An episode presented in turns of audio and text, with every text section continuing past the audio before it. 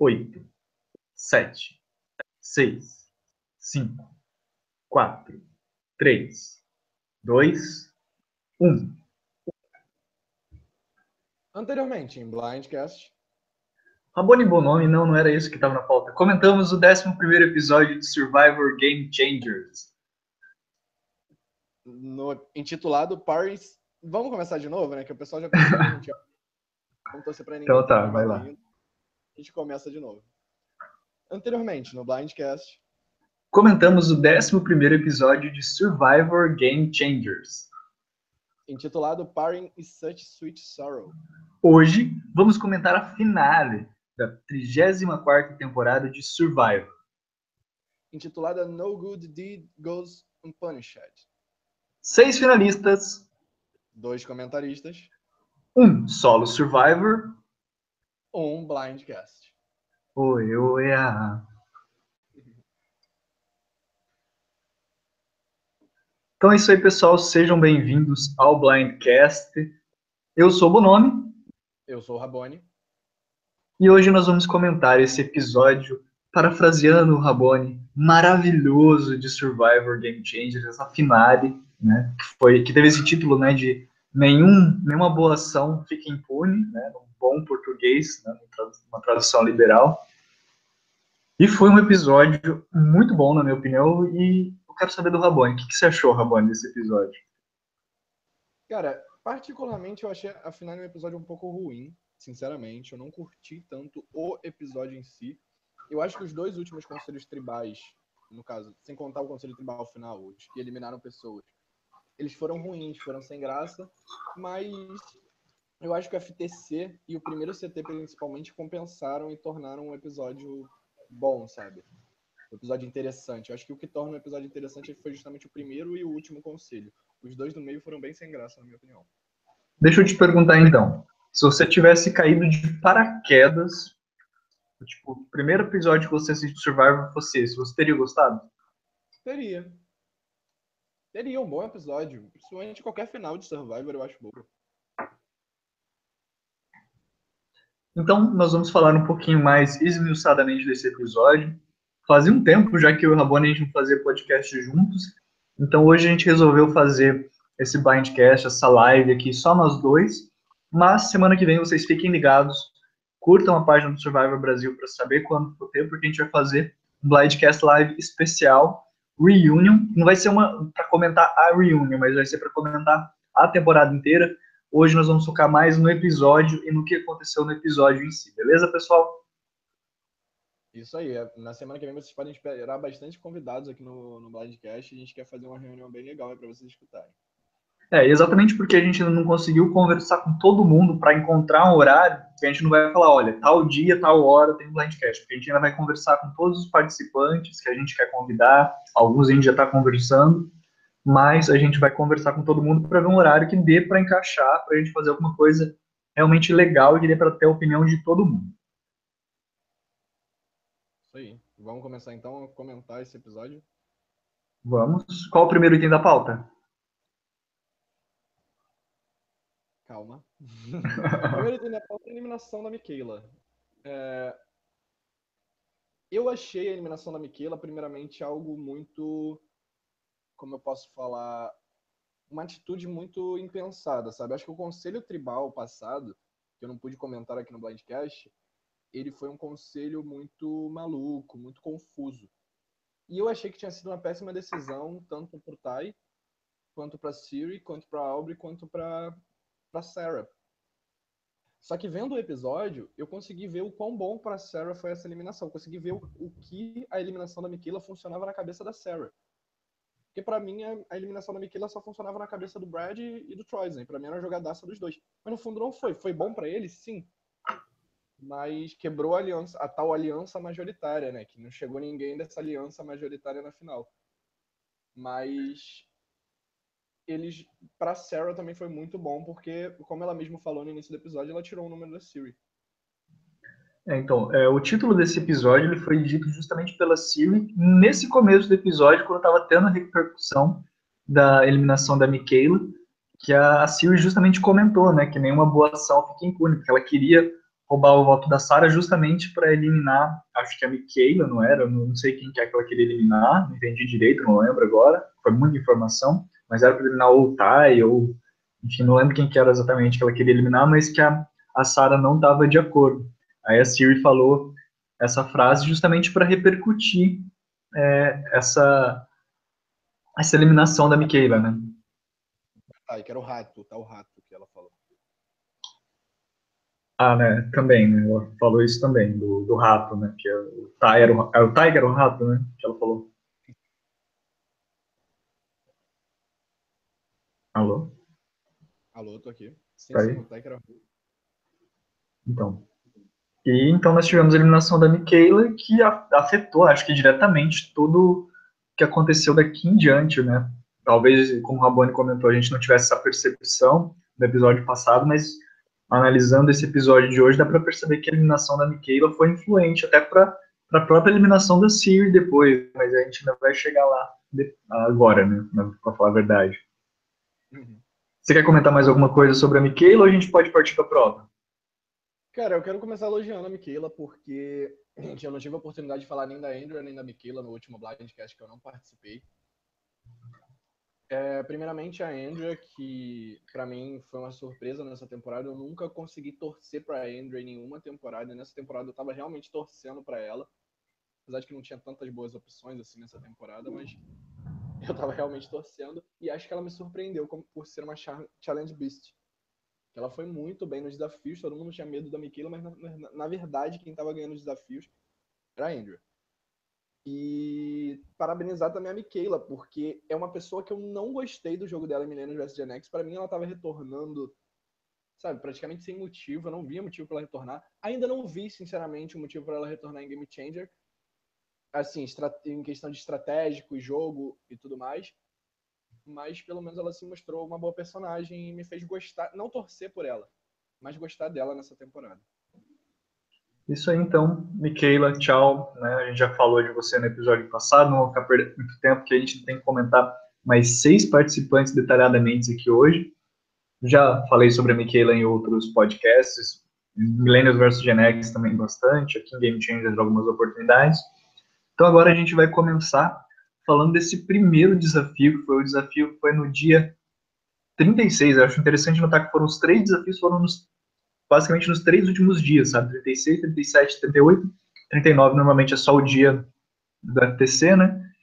E quando começou o episódio, quando a gente teve esse desafio do, do, do labirinto, né, do Maze, foi quando eu falei, cara, eu me senti assistindo a final, assim, eu tô na final de Survivor, porque é um desafio, assim, tão característico de Survivor, que tem vários elementos tão interessantes que eu acho que ter ele na, nessa, nesse episódio foi uma coisa que, pelo menos para mim, ajudou a falar: olha, eu estou assistindo a finale de Survivor. Você também teve esse sentimento, Rabone?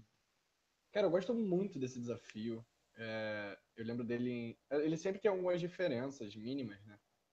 O Bonome escreveu aqui, ele já, ele já foi feito nove vezes em Survivor, essa é a nona vez, no caso. É, eu lembro dele em Kaganhan, por exemplo.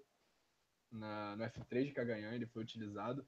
E é um desafio muito bom, cara. Um desafio muito divertido de se assistir, de, de sabe, ele é muito empolgante. Pena que a Siri deu muito mole naquele puzzle ali no final e deixou o Brad ganhar, porque para mim era um desafio que, se, principalmente por ela ter conseguido as peças, as peças rápidas, que era a parte física, uhum. eu achei que ela ia se dar super bem. Ela se mostrou ser boa em puzzles a temporada toda. Mas acabou que o Brad mostrou ser um monstro em provas e, um, e se tornou, né, nesse episódio, uma das lendas de Survival. Isso acho que foi uma coisa que o Brad explorou pouco no, no que ele veio falar no, no FTC, porque o pessoal falou assim, ah, Challenge Beast é só você ser bem fisicamente. Não, tem desafios que são basicamente resolvidos no puzzle. E esse foi um desafio que foi resolvido no puzzle, né, que o puzzle era a peça final, que ele mandou muito bem, e mandou nos outros também, no, no, nos outros seguintes também teve puzzle, e ele também mandou muito bem. Então, acho que se ele tivesse soubido, soubedo, ah, se ele tivesse, sou, se ele soubesse defender melhor a questão dos desafios, da inteligência, talvez ele pudesse ter ido um pouquinho melhor nessa temporada, mas eu já estou me adiantando. É, concordo com o Rabone, esse é um desafio muito bacana. é, alguns nomes bem interessantes já ganharam essa prova. O Ru já ganhou, o Rob Mariano, né, o Boston Rob já ganhou, a Amber ganhou em All-Star, né, que é um desafio que, apesar de ter algumas mudanças, o formato geral dele está presente em Survivor desde Australian Outback, né, que é a segunda temporada de Survivor, teve Marquês, All-Stars, Vanuatu, Guatemala, Gabon, Redemption Island, Cagaia. Então, foi um episódio, foi um desafio legal de ver. Né? Eu acho que também aquela coisa de ser uma estrutura grande, né? É uma, tipo assim, uma coisa bem grande, chamativa, que você vê de longe, também ajuda a ter esse sentimento de, de finale de Survivor. E eu achei um, um desafio bem equilibrado, sabe? A parte física com a parte do puzzle também, que eu vi que não estava assim tão distante né? o puzzle. Tipo, tinha chance de todo mundo ganhar. Sim, sim, eu, eu achei. É, não sei. Às vezes eu achei que ele dependeu muito do puzzle, sinceramente. Quando eu pensei que a Siri ganharia, eu pensei que, tipo, ele tava muito dependente do puzzle ali. E só que não tinha muita coisa que eles poderiam fazer para tornar a parte física mais complicada. Porque a parte física era mais mental do que física mesmo. Era mais você saber para onde seguir, você saber quem seguir na, na prova, né? Mas no geral eu achei uma, essa uma das melhores, se não a melhor prova da temporada. Concordo com você. Principalmente porque se a gente para para analisar os últimos, as últimas provas, foram provas que exigiram muito ou do físico ou então do, do, do puzzle. E, e para ser sincero, na, na, maioria das merges, nessa merge também foi assim, tiveram, tiveram várias provas que foram meio que provas de resistências e por mais que eu goste, eu acho que você ficar forçando sempre a mesma coisa acaba sendo chato. Survivor não é só prova de resistência. Survivor também é prova que exige, às vezes, natação, que às vezes existe confronto direto entre um participante e outro. Né? Então é, é legal ver provas diferentes. Sim, sim. E, e principalmente não dá para dizer que o Brad Pepper só ganhou as provas dele por, por ele ser físico. Eu acho que ele ganhou provas tão diferentes eu, não, eu particularmente, eu tô falando isso porque eu não gosto do Brad Pepper, sinceramente. Eu achei ele um péssimo personagem dessa temporada. Opinião minha. Mas eu acho que ele merece os méritos dele porque ele conseguiu ganhar provas totalmente diferentes. Seja provas de concentração, a prova de habilidade totalmente física, até provas mentais, entendeu? Eu acho que ele teve Sim. muito. No, no, no, quesito provas, no, na habilidade em provas, que é um dos, um dos pontos de Survivor, ele foi muito bem. Isso aí. E com o Brad Pepper, eu vou defender ele. Calma, pessoal, vou defender ele daqui a pouco no FTC. Vou deixar o Rabone ter um momentinho dele xingando o Pepper aqui. Mas com a, com a vitória do Pepper, nós fomos então para o CT do F6, né, onde nós teríamos eliminado o F6, que foi um CT maravilhoso, lendário, para usar as palavras que o Jeff usou, né, para falar sobre a eliminação de quem foi eliminado, né, foi um personagem lendário sendo eliminado de forma lendária, né? Eu gostei bastante desse CT. E que coisa, né, Rabone? É, pois é, cara. Sinceramente, eu achei um dos melhores CTs, talvez, de Survival. E com certeza, assim, né? Com certeza o melhor CT dessa temporada. Apesar de que essa temporada, por mais que eu não, não ache ela a melhor temporada de Survival, ela tem os melhores CTs que é, por exemplo, você ter passado, você tem que a Michaela saiu, você tem que o Mal, quando saiu, também foi muito bom, mas eu acho que esse CT da Siri supera esses dois e até muitos outros que já rolaram em Survival. Eu achei, então. cara, muito bom, porque eu pensei, eu, eu sinceramente pensei nessa possibilidade, que isso poderia rolar quando é, o Tai começou a cogitar usar o ídolo na Aubrey, e eu sabia que a Sarah tinha Legacy Advantage. Então eu não sabia que ia ficar entre o Siri, entre a Siri e o Troisan, e, obviamente, o Troisan não ia pagar para ver quem eles iam querer eliminar entre Siri e Troisan. Eu acho que o pensamento do Troisan ali no momento foi o mais lógico para ele. Sim, acho que foi justamente essa construção, como os fatos foram acontecendo, tipo, não foi, tipo, todo mundo usou o ídolo de uma vez só. As coisas foram acontecendo e chegou num ponto que o Troisan falou, opa, se eu não usar aqui eu vou ser eliminado. E foi, se a gente para para analisar, foi justamente isso que aconteceu. Primeiro, o Tai levanta lá ele, o dele pro F5 com toda certeza. Ele já tava com ele no bolso esperando, vou usar ele no F5. Tá guardadinho aqui. Sim, e daí, tipo, o Tai ele começa, ah, eu vou usar um ídolo aqui. Mas, opa, eu sou o Tai, eu tenho mais um ídolo. E daí usa pra Albert. E até aí, beleza. O pessoal, ah, ele usou dois ídolos. Aí a Sarah levanta, ah, quer saber, eu tenho Legacy Advantage. Quando ela fez isso, daí o Troy não falou, cara, não, foi exatamente o que você falou. Não tem, não tem como isso. E acho que a edição mostrou, tipo, eu tava assistindo mais cedo, e é justamente isso, dá um, a, a, a próprio câmera dá meio que um close no Troy, ele fica meio que assustado, e ele falou, opa, fica calculando lá mentalmente, fala, tem que usar meu ídolo. da Nazaré, sabe? Aquele meme da Nazaré fazendo cálculo com a cabeça. Exatamente. Não, Bem isso mesmo. E aí, no meio de tanta imunidade, de tanta vantagem, né? Lembrando que o Brad tinha imunidade individual porque ele ganhou a prova, nós tivemos essa. Me falta adjetivo para descrever, me falta vocabulário para descrever, porque foi único, né? Foi algo é, realmente, não, não diria inesperado, porque a forma como estava se construindo, a gente foi meio que prevendo isso, né? Mas foi algo único, algo lendário, para não dizer épico, que aconteceu, né? Como a gente já falou, uma eliminação lendária de uma jogadora lendária, né? Sim, sim. Eu, é, primeiramente, eu queria falar que, tipo, não foi algo tão inédito assim, porque nós tivemos um parecido em Camboja. Mas em Camboja teve a diferença de que os dois votados ficaram imunes, também houve empate e tudo mais. Desculpa, gente.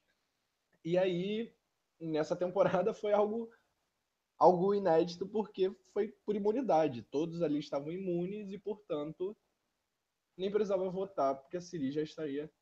É, tecnicamente, tecnicamente a gente já teve pessoas que foram eliminadas sem precisar ir casting the votes, né, de ir lá e escrever os votos. Nessa temporada mesmo, o Warner, ele não recebeu nenhum voto, teoricamente, mas foi porque todo mundo pensou, olha, vamos eliminar ele. E dessa vez foi a mesma coisa, olha, não tem quem mais votar, se, gente, se o Jeff mandasse o pessoal votar em, em, alguém, a única pessoa que eles iam poder votar seria na, na Siri, então, tipo, não, não teria porquê. Tá nela. É, tipo, até ela teria que votar nela porque não ia ter opção. Então. Uh, no caso, no caso, eu esqueci o que eu ia falar, gente. Segue o jogo. É, no caso, assim, a ordem natural seria a, a senhora teve um empate, quem foi votado. Coisa que eu critico é o fato do, do Jeff não ter lido os votos. Porque eu acho que isso poderia influenciar muito mais no jogo mais à frente. Se eles soubessem quem os votos foram, quem seria eliminado, se rolaria um empate ali. Eu fiquei curioso para saber isso. Isso poderia influenciar, inclusive, no, na forma com que os júris estão vendo o jogo dos personagens, porque se eles vissem que, teoricamente, quem era para ser eliminada era a Sarah, porque foi ela que teve o maior número de votos, provavelmente o júri ia poder pensar, opa, eles pensaram em eliminar a Sarah naquele momento, só não eliminaram. Né? Foi divulgado os votos da... Apareceu os votos, é, deixa eu só conferir aqui, ó, os votos foram Aubrey, Siri e Ty na Sarah, é, no Ty foram Sarah e Troyzan, e na Aubrey foi um voto do Brad, e o Troyzan não recebeu nenhum voto. Oi? A sairia nesse CT. Não sairia por conta da Legacy, mas... É, se não tivesse Legacy, a Sarah teria saído nesse CT. Seria F6. Entendi. Aí eu te pergunto... Não entendi. Eles Oi? dividiram os votos? Que coisa foi essa? Então, eu não sei se o, o Brad ficou com medo de alguém do Tai usar dois ídolos, tipo na Sarah e no, e, no, e nele mesmo, e, a, e, e, eles anularem os votos, e o Brad ter votado na Albert para tentar, sei lá, um empate, alguma coisa do tipo, mas não sei exatamente o que foi que aconteceu também, qual era a mente deles por fazer essa divisão 3-2-1. Né? É, porque ou ele sabia que a Sarah falou que usar Legacy Advantage também pode ser, eu acho que a Sarah foi muito mais esperta, inclusive, que a Sierra não deve ter falado para ninguém dessa Legacy, né? Não, mas às vezes ela falou assim, nas vésperas do CT, ela virou e falou, olha, eu vou usar a Legacy Advantage, vai lá, vota na Aubrey, eu e ele votamos no Tai. Se ele usar um ídolo, um dos dois sai, entendeu? Uhum. O problema era se os dois usassem um ídolo. É, porque agora, teoricamente, pensando bem, não teria por que é, alguém eliminar ela, porque ela já ia usar agora, né? Ela poderia realmente contar que e não poderia ser usado depois, né? Sim, sim. Ela poderia contar principalmente para quem estava querendo votar com ela e o Brad e o Troy já estavam querendo votar com ela. Ela. É, pode ser. Agora eu vou te perguntar, falando da Siri, para a gente falar, fechar esse arco da Siri. Você acha que se não fosse essa combinação tão peculiar, né, de, de tantos ídolos e de tantas vantagens sendo joga, jogadas agora, a Siri ela tinha chance de ganhar essa temporada? Cara, sinceramente, sinceramente, como grande fã da Siri, eu acho que ela não merecia mais que nenhum dos dois. Nem que a Sarah, nem que, nem que o Brad. Mas ela fez um jogo de maioria, de controle, no caso. Porque se você for pensar nos três nomes dessa temporada, você tem a Siri, a Siri, nossa, eu erro o nome dela direto. A Siri em uma aliança, o Brad em outra aliança e a Sarah ali no meio fazendo a temporada se movimentar. Então, para mim, Sarah e Brad merecem muito mais nessa ordem específica. E por último vem a Siri. Se ela chegasse na final com um dos dois, que provavelmente aconteceria, para mim ela não merecia vencer. Mas se ela chegasse na final com Ty, Aubrey ou Troyson, ela merecia muito vencer essa temporada. É que é aquela questão, né? A gente não. Nenhum player de Survivor vai dar um título para alguém simplesmente porque, ó, vou dar o título porque ela é a Siri e ela merece ganhar. Não. Ela tem que mostrar naquela temporada que ela mereceu. Eu concordo com o Rabone. Eu acho que, assim, se não tivesse, por exemplo, o Legacy e eles tivessem conseguido eliminar a Sarah, e claramente iria se formar daí um F3 com Siri, Ty e Albert, que seria muito interessante de ver. E eu acho que, sinceramente, a Siri poderia ganhar, ou até mesmo, na verdade, eu acho que ficaria meio aberto, assim, né? Tipo, entre eles três, que o Brad, né? A gente ficaria dependente da eliminação do Brad, e o Brad fez uma, uma, um jogo fantástico na questão do, das provas na reta final, né? Sim, o que não foi muito valorizado pelo júri, mas que realmente foi bom. Uhum. Então, sua avaliação do jogo da Siri, seus comentários, seus últimos pitacos sobre a Siri. Não foi o melhor jogo dela, não foi o melhor jogo dela. É, talvez melhor que Panamá por conta da experiência, mas não foi melhor que Micronesia, com certeza. Melhor que Heroes of Villains, óbvio, né? Uhum. mas eu gostei muito, eu gosto muito da Siri, eu acho que é uma participante muito good TV, muito boa de se assistir é uma participante muito torcível, inteligente, consegue sacar muito bem o jogo, uma das melhores jogadoras da história de Survivor, na minha opinião. E fico feliz por ela ter retornado e ter feito essa temporada melhor. Uma coisa que eu fiquei pensando até no episódio é que o pessoal sempre pinta muito ela como uma personagem que você consegue se relacionar. Né? E durante toda a carreira dela em Survivor, eu sempre vi as pessoas sempre torcendo muito por ela. Não que eu não tivesse torcido em algum momento por ela, ou que eu não tivesse achado que ela merecesse ganhar nessa ou naquela temporada. Mas isso a gente deixa para outros blindcasts. Mas eu sempre vi as pessoas sempre torcendo muito pela Siri. E eu, sinceramente, às vezes não conseguia necessariamente me relacionar com a Siri. Mas nessa temporada, e principalmente nesse episódio em específico, é, eu consegui me relacionar com ela um pouquinho mais, porque eu comecei a ver que ela não é só uma jogadora que às vezes faz algumas coisas na surdina, algumas coisas que o público gosta de ver, mas ela é justamente isso que eles tentam colocar a Siri como sendo essa pessoa que você consegue olhar, essa pessoa que saiu do sofá de casa para jogar Survivor. E acho que esse foi um dos momentos, assim, esse episódio em específico, principalmente com o pessoal lá na plateia falando dela e, e o depoimento dela também. Acho que foi um dos momentos, assim, mais tocantes da trajetória da Siri para você realmente criar essa empatia, criar essa ligação com a Siri de, olha, ela não é tão diferente de qualquer outra pessoa que está em casa assistindo Survivor. Sim, até porque eles trabalham muito isso em Panamá, principalmente. A Siri, ela não era ninguém antes de Panamá, obviamente. Ela era, foi o primeiro jogo dela. Mas que ela era uma pessoa que ficava assistindo no sofá, que nem se imaginava passando 38 dias na, é, em Panamá, no caso, mas no meio do mato, no caso, numa praia.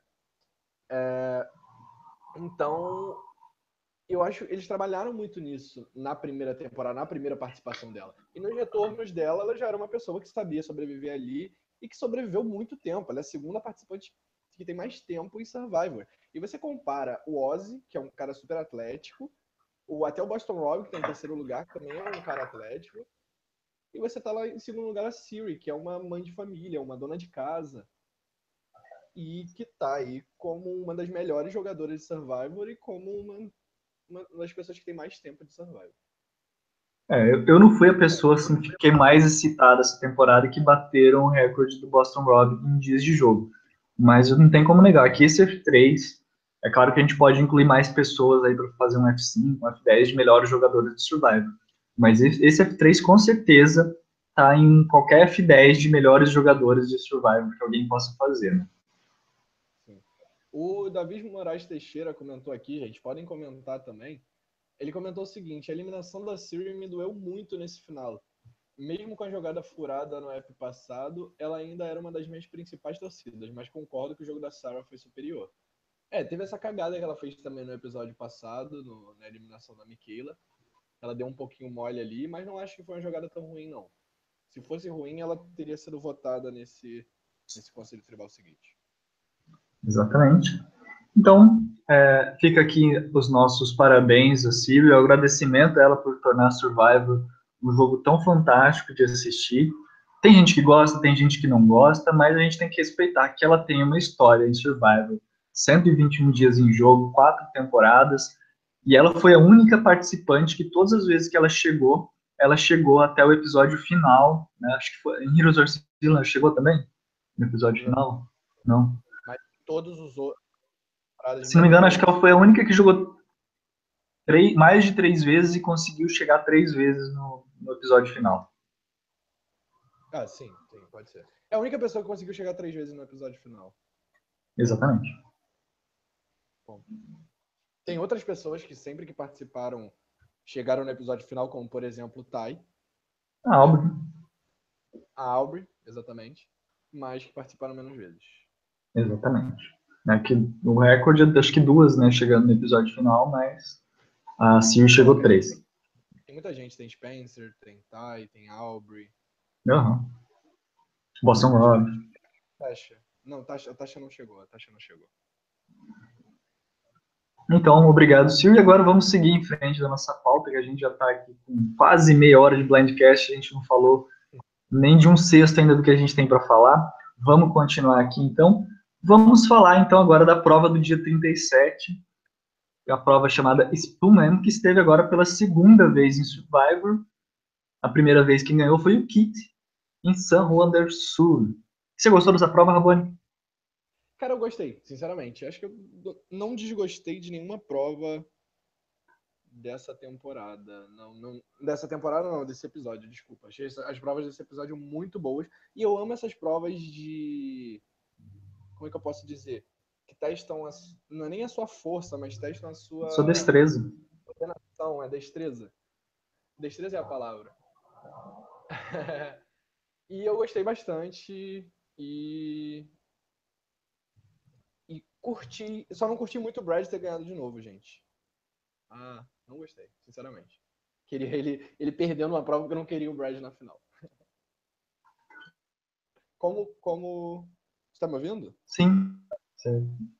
Como, como plateia, obviamente, tá, gente? Gostei bastante do jogo dele. E então, mais algum comentário dessa prova? Foi uma prova boa? Foi uma prova que você gostaria de ver mais vezes? É uma, prova, é uma dessas provas que eu já disse que eu tenho vontade de fazer. Tenho vontade de pegar lá o aquele bagulhinho e tipo, tentar fazer um desse em casa, sabe? Eu achei essa prova muito legal. E a folga com que o Brad ganhou essa prova foi escrota, né? Acho que ninguém tinha conseguido colocar uma bolinha, se não me engano. Ah, acho que ninguém conseguiu colocar uma bola, ele colocou as três, né? Olha, que, que cara machão. Mas é justamente aquela coisa, né? Tipo, justamente por ser uma prova diferente, né? Por exemplo, a outra foi um desafio que você tinha que, de certa forma, usar a sua inteligência para fazer o, os, uh, dentro do próprio labirinto para você se localizar, né? Sua a sua capacidade de localização espacial ali dentro do labirinto e depois ainda para fazer o puzzle da Rosa, do, é Rosa dos Ventos, né, é o nome em português. Rosa dos Ventos, sim. E agora nesse já era tipo usando muito mais a sua destreza, a sua habilidade de equilíbrio ali, de coordenação motora, e ele foi lá e ganhou essa prova também. Até questionar uma coisa que a gente comentou, não lembro se você estava no Blindcast que eu perguntei isso, mas se você não estava, eu vou te perguntar agora. É, você acha que o, Brad ele estava se poupando e estava entregando os primeiros desafios para não chamar algo para ele? Peraí, rapidinho que a gente tem uma estrela do IF aqui comentando no Blindcast hoje. a Faceless Nick comentou duas coisas aqui. Comentou Andréa Princesinha e Brad Lixo, parabéns por ser o esterco de Game Changers. Concordo com a primeira, com a segunda nem tanto. Não gosto do Brad, mas ele tem seus méritos. Mas, enfim, justamente falando dele, é... eu não sei se ele se poupou no início nas provas para poder depois virar um Challenge Beast e tudo mais. E se ele fez isso, sinceramente, foi muito inteligente da parte dele, porque se eu não me engano, ele ganhou as quatro últimas provas, não foi? Foram as quatro de sequência, né? Ele já tinha ganhado uma no episódio passado e agora ganhou mais três, né? Não, eu sei, mas eu tô falando, ele, qual que ele ganhou? Foi no CT que a Andrea saiu ou foi no CT que a Michaela saiu? Essa que é a minha dúvida. No CT que a Michaela saiu. Tanto que no começo do episódio ele devolve, né, o colar de imunidade. Exatamente, exatamente. É isso mesmo. Ele ganhou quatro em sequência e a quinta foi praticamente sequência. Só teve um da Aubrey mesmo, que a Aubrey ganhou no CT que a Andrea saiu. Olha, se a Albert não tivesse atrapalhado o Mito Brad, o Brad tinha ganhado seis, hein? Olha só. Fora a Albert. Os seis últimos da temporada. Então eu acho isso memorável, cara, porque em quase todos esses CTs a chance dele sair era gigante. E eu te teria é, como o próprio E como o próprio Jeff falou, né? Tipo, o recorde é de cinco imunidades né, individuais numa temporada. Acho que nem em uma temporada, né? Porque o Oz ele ganhou em várias temporadas diferentes para chegar a essa marca de cinco, né? Sim, sim.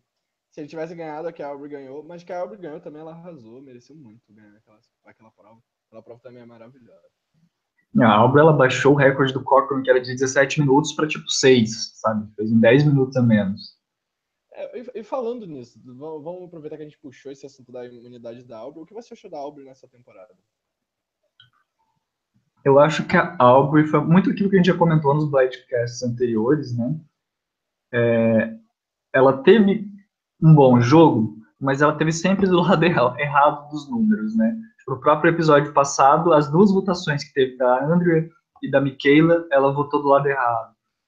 Todos os grandes aliados dela, por exemplo, o JT, o Tony, em vários momentos foram eliminados os grandes aliados dela. Então ela foi uma personagem que ela se esforçou muito para fazer um social, para fazer um jogo estratégico, mas não conseguiu reverter isso realmente em um resultado positivo e tanto que a edição basicamente deixou ela totalmente de lado essa temporada. Ela foi invisível até na final, basicamente, né? Pois é, cara. O que eu me pergunto é justamente por isso. Eu gosto muito da árvore de Kohong, principalmente. Eu ainda acho que escreveram Kohong errado na, na hora que falaram o nome do Tai, mas enfim, isso não tem nada a ver com o assunto. É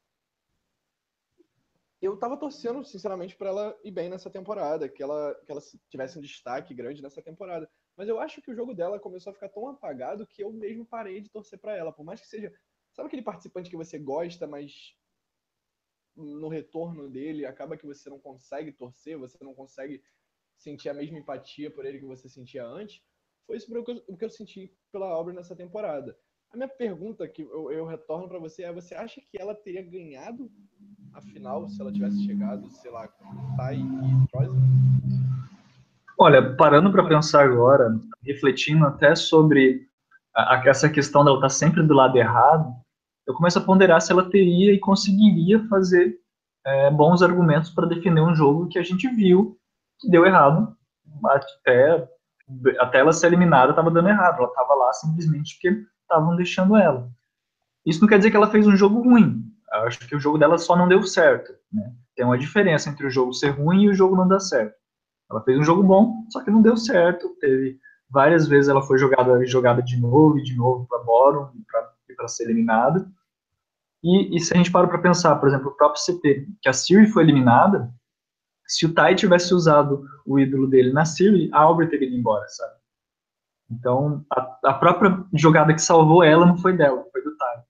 Então, acho que eu entendo a, a, edição ter colocado ela um pouquinho mais abaixo, assim, mais escondida, porque realmente ela não.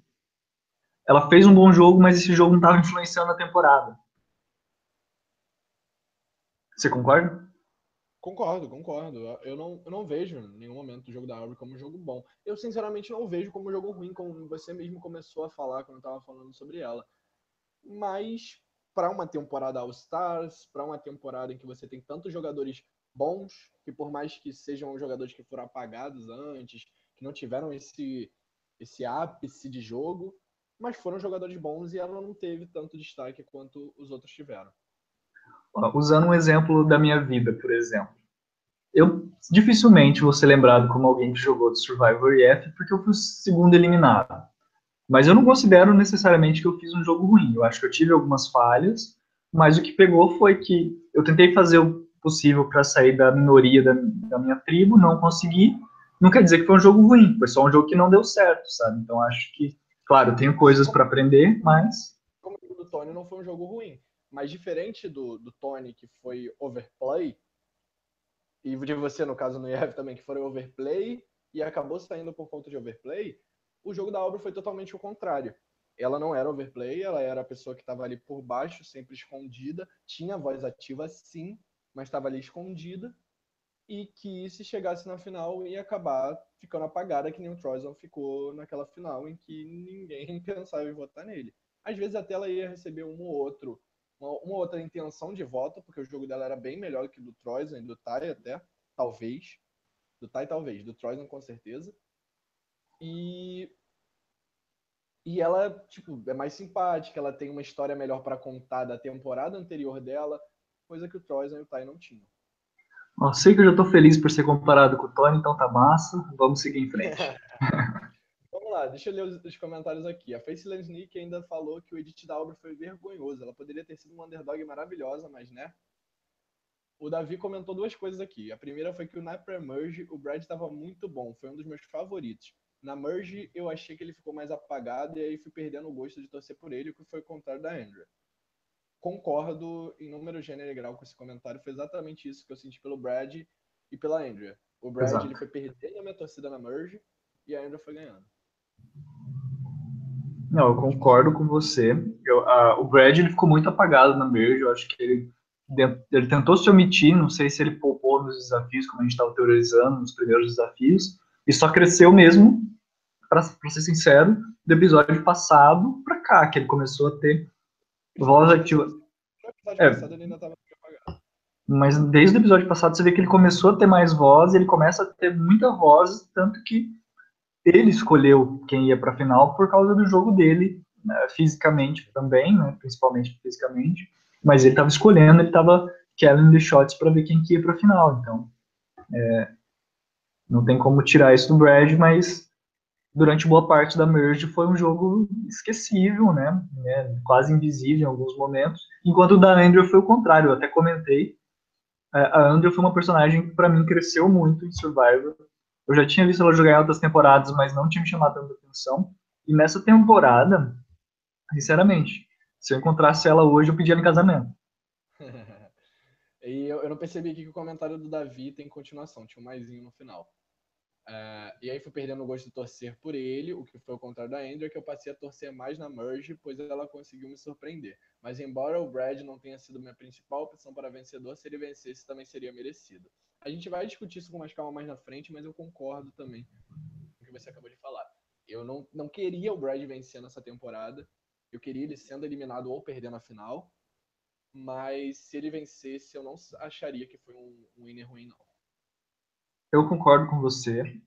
E eu vou dizer para vocês, eu torci pro Brad, o Brad, eu não sei se estou pronunciando correto, mas eu torci para ele até até o F6. A partir do F6 em diante eu comecei a olhar o jogo de uma maneira diferente e concordo que o vencedor, a Sara, mereceu ganhar, mas sobre isso a gente vai falar um pouquinho daqui para frente. Agora então vamos continuar aqui.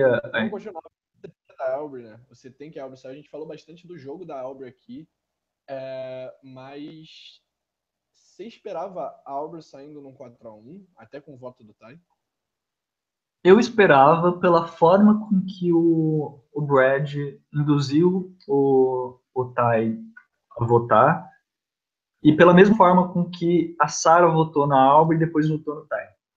Acho que a Sarah estava se aproveitando da confiança que ela tinha, principalmente foi consolidada na, na, na reward, na recompensa do, da prova anterior, com o Brad Troyson, que eles fizeram aquele F3, ela falou, olha, eu acho que eu consigo ganhar deles dois.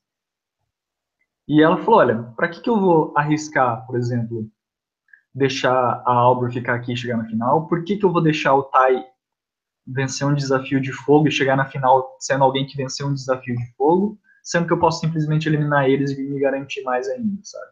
Então eu entendo esse voto da, da Sarah na Aubrey e entendo muito também no, no, no Tai, dela querer eliminar o Tai e não deixar ele pro fogo, porque se o Tai, imagine, é, no, no Reunion teve lá aquela, aquela brincadeira que o, o Jeff gosta de fazer, ah, se tal pessoa tivesse ido pra final, né, se o Brad tivesse levado o Tai pra final, e teria dado empate.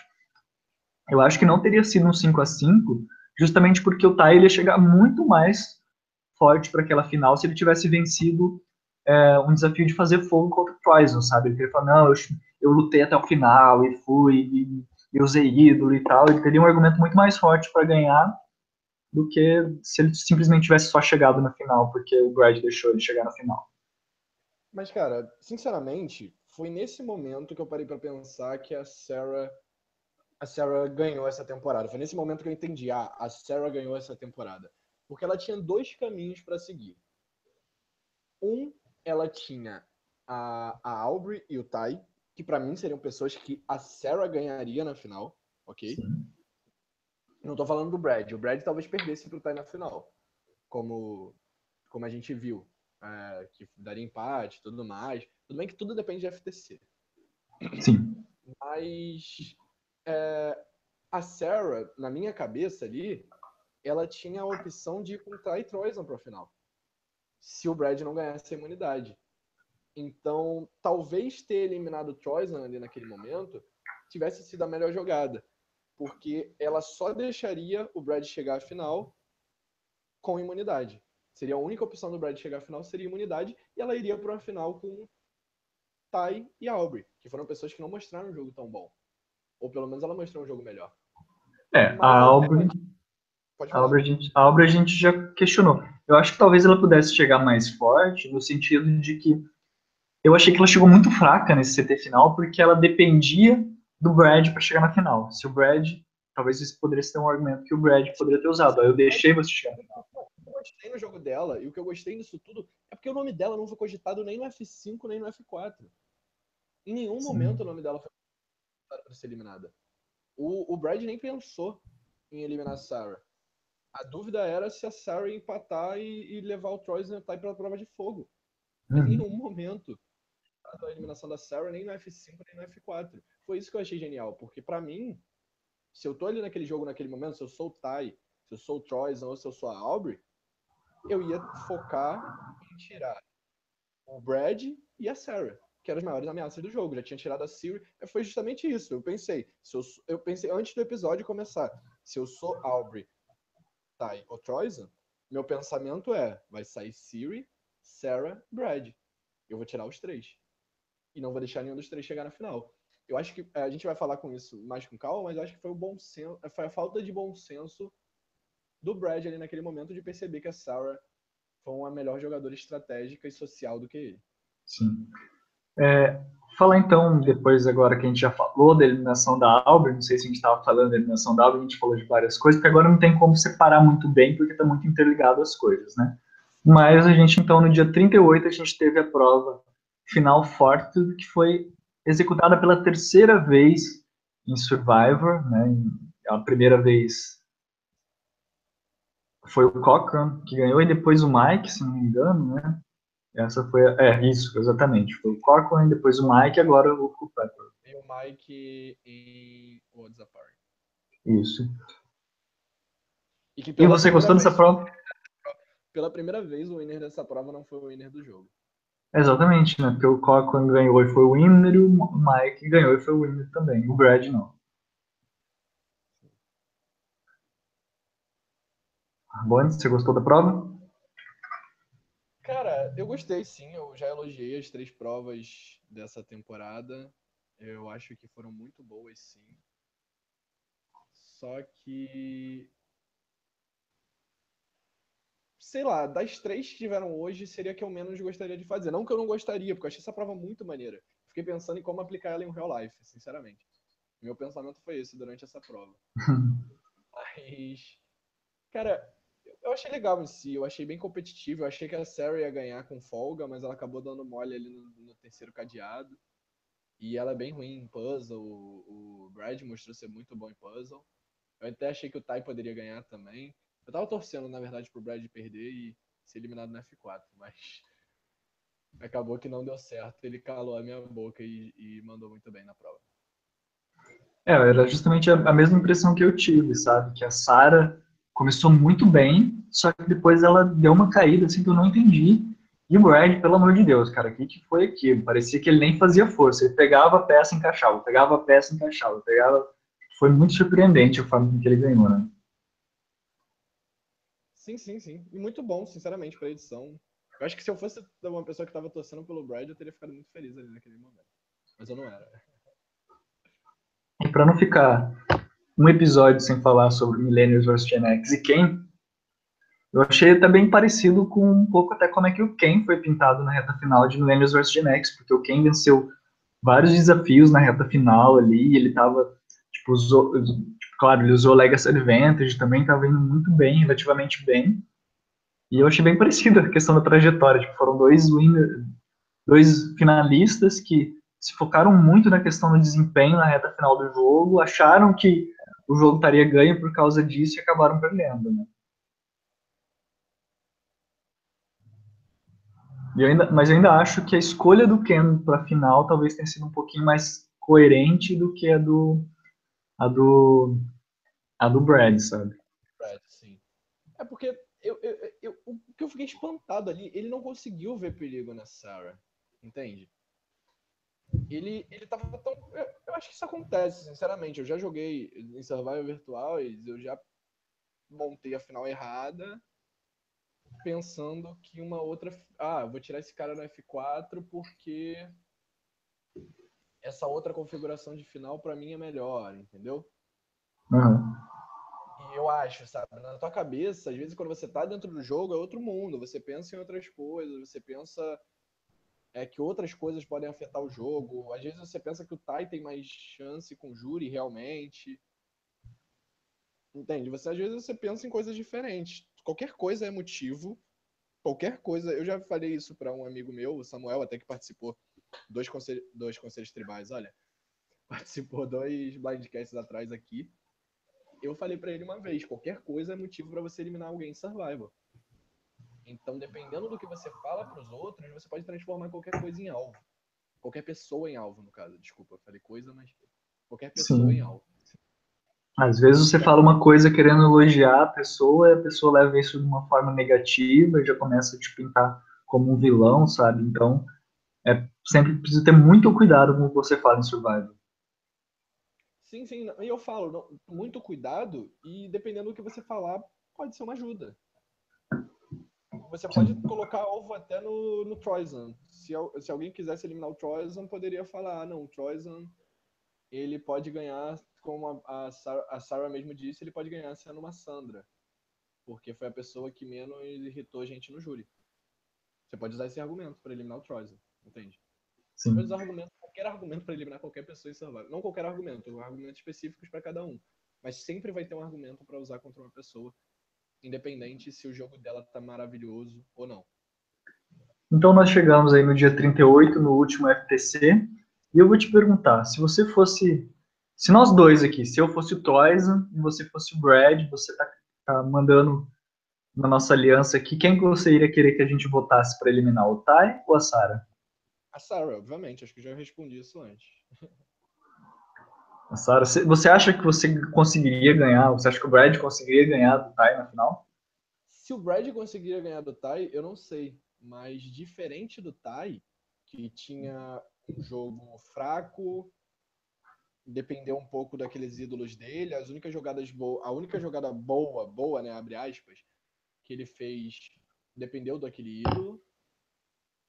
E ele foi floater, só fez o que mandaram para ele, diferente da Sarah que mandou. Foi floater também, mas mandou os outros fazerem as coisas para ela. É, se juntou com uma aliança, tava numa aliança majoritária, não aceitou essa aliança majoritária, se juntou com a minoritária, tornou a minoritária majoritária e não deixou ninguém dessa, dessa aliança que ela tinha flipado chegar no F4. Porque se você parar para pensar, as quatro pessoas que chegaram no F4 eram daquela aliança lá que tinha Debbie e Sierra. Sim. Que foram as únicas da aliança que saíram. Então, na verdade, a aliança minoritária da temporada foi a, a que chegou no final do jogo. Tem uma pessoa que não tá conseguindo me ouvir. Tá dando pra me ouvir aí, Bonano? Cara, eu tô conseguindo te ouvir, mas às vezes fica um pouquinho mais baixo aqui. É, eu vou tentar, sei lá, falar mais perto do microfone. Legal. Então, é, analisando assim a questão do jogo do Tai e da Sarah, assim, as diferenças, foi uma coisa até que eles comentaram no próprio episódio, sabe? Que o, o não sei se foi depois da eliminação da Michaela, como é que foi exatamente, que a Sarah comentou assim, ah, a diferença entre você e eu é que eu assumo as responsabilidades pelas minhas mentiras, sabe? Tipo, eu conto a mentira, mas eu, eu bato no peito, eu vou lá e faço o que quero, o que eu quero fazer. Já o Tai, ele é tão nice guy, que foi até uma coisa que ele, falou na, na né? Tipo, ah, eu tento mentir, eu tento fazer as coisas, mas a minha própria consciência me cobra de querer ficar bem com todo mundo, de querer é, não, não ficar mal com as pessoas. Então, acho que é uma diferença muito grande, assim, extremamente sutil, mas extremamente grande. Não sei se, se faz sentido isso, mas que foi assim, o Tai, ele fez alguns movimentos, ele, ele vai muito pelo flow ali das alianças, ele teve alguns momentos que ele se afastou do Brad, depois ele se juntou do Brad, também foi ele mudando de lado conforme a, a necessidade do jogo dele, mas a diferença é que ele não consegue pegar assim no peito e falar assim, olha, eu eliminei tal pessoa, eu fiz a jogada tal, sabe? Ele vai mais para se proteger do que para fazer uma jogada, de fato.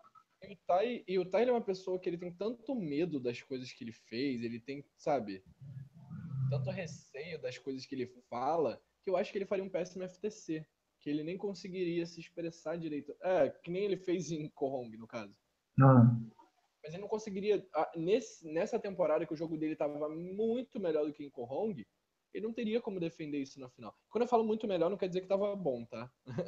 Hum. tava ruim, mas estava melhor do que em Kohong, e eu acho que ele não conseguiria defender esse jogo de uma maneira boa. Isso mesmo. Eu acho que assim, ele fez um jogo melhor. Eu não sei se ele conseguiria defender, mas eu acho que se ele conseguisse defender, assim, se ele tivesse realmente argumentado é, bem, ele poderia ganhar esse jogo do Brad. Não, não sei se da Sarah, mas eu acho que, por exemplo, se o Brad escolhesse levar o Ty em vez da Sarah, o Brad ganhava. Mas se o Ty tivesse conseguido convencer a Sarah, e seria o primeiro erro da Sarah, justamente de deixar o, o ir para a prova de fogo, o Tai ia chegar, como eu falei mais cedo, o Tai ia chegar muito mais forte na final. Ele ia chegar, olha, eu fiz a jogada que eliminou a Siri usando os dois ídolos, é, eu fiz a jogada que salvou a Sierra, eu fiz a, a jogada lá junto para eliminar o, Ma o Malcolm. Tipo, ele poderia argumentar positivamente ainda falar, olha, e quando chegou na final, mesmo não estando mais aliado de você, você queria que eu fosse aliado, do, eu falar pro Brad assim, olha, você queria que eu fosse seu aliado, que entregasse o para você, eu não fiz isso, e busquei meu lugar, fui lá, fiz o fogo, eliminei o Troyes e estou aqui. Acho que poderia ser um argumento bom para ele vencer o Brad, e acho que ele não ia ficar empatado é, com o Brad na final. Talvez até conseguisse ganhar do Brad, ganhar do Troyes, né, não sei, mas seria muito em si, muito pensando, tipo, uma situação muito hipotética que a gente sabe que ia ser muito difícil de acontecer. Sim, é, eu particularmente preferi do modo que foi, porque eu não acho que o Tide seria um bom winner para essa temporada, sabe? Para mim, já... é, a gente fica pensando, winner de Game Changers, Tai. Tai, sabe? Não, não vejo ele como um bom winner. Para mim, as três pessoas que seriam bons winners para essa temporada seriam Sarah, Brad e Siri. Das que chegaram no FC, no caso. Tem a Andrew também, que fez um jogo muito bom. Mas, então nós tivemos o que você Foi achou, O que você achou do jogo do Tai nessa temporada? O que você achou da participação do Tai nessa temporada? Então, eu acho que o Tai ele melhorou muito em relação à temporada dele. Diferente do que eu falei da Albert, que a Albert ela fez um jogo bom que não deu certo. Eu acho que o Tai ele fez um jogo ruim que deu certo. Ele fez um jogo que foi muito tentando se adaptar às situações e foi indo quanto ele conseguia ir, mas não foi necessariamente um jogo ruim. Eu acho que ele tem essa questão de ser um sweet, tem, porque eu acho que ele é um, um sweet, não uma pessoa doce na vida normal dele. Mas eu, eu não sei qual é a história exatamente do Tai, mas eu vejo que ele tem uma dificuldade muito grande de se expressar. no, pró no próprio reunion que teve depois, enquanto ele estava tentando assim falar sobre o estilo de jogo dele, defender, às vezes tinha momentos que eu, eu, eu ouvia ele, eu entendi o que ele estava falando, mas eu não entendi o que ele queria dizer, sabe? Eu ficava assim, poxa, ele está falando uma coisa, mas não está fazendo assim um sentido, assim, não tô vendo onde ele quer chegar, o que, que ele está querendo defender, sabe? Parece às vezes que ele está falando só palavras aleatórias, então eu não sei se ele nasceu nos Estados Unidos, se ele tem uma dificuldade com a língua inglesa, ou se ele tem realmente uma dificuldade de se expressar. Oi? Vietnamita, se não me engano. Vietnamita. E também tem aquela questão de, às vezes, da timidez, né? O type, por mais que a gente saiba e tudo mais, eu acho que deve ser, às vezes, meio pesado você saber que você tá com câmeras te olhando e, né, tipo, às vezes você for uma pessoa um pouquinho tímida, às vezes, né, que não soubesse expressar muito bem, você já vai ter mais dificuldade ainda para se expressar.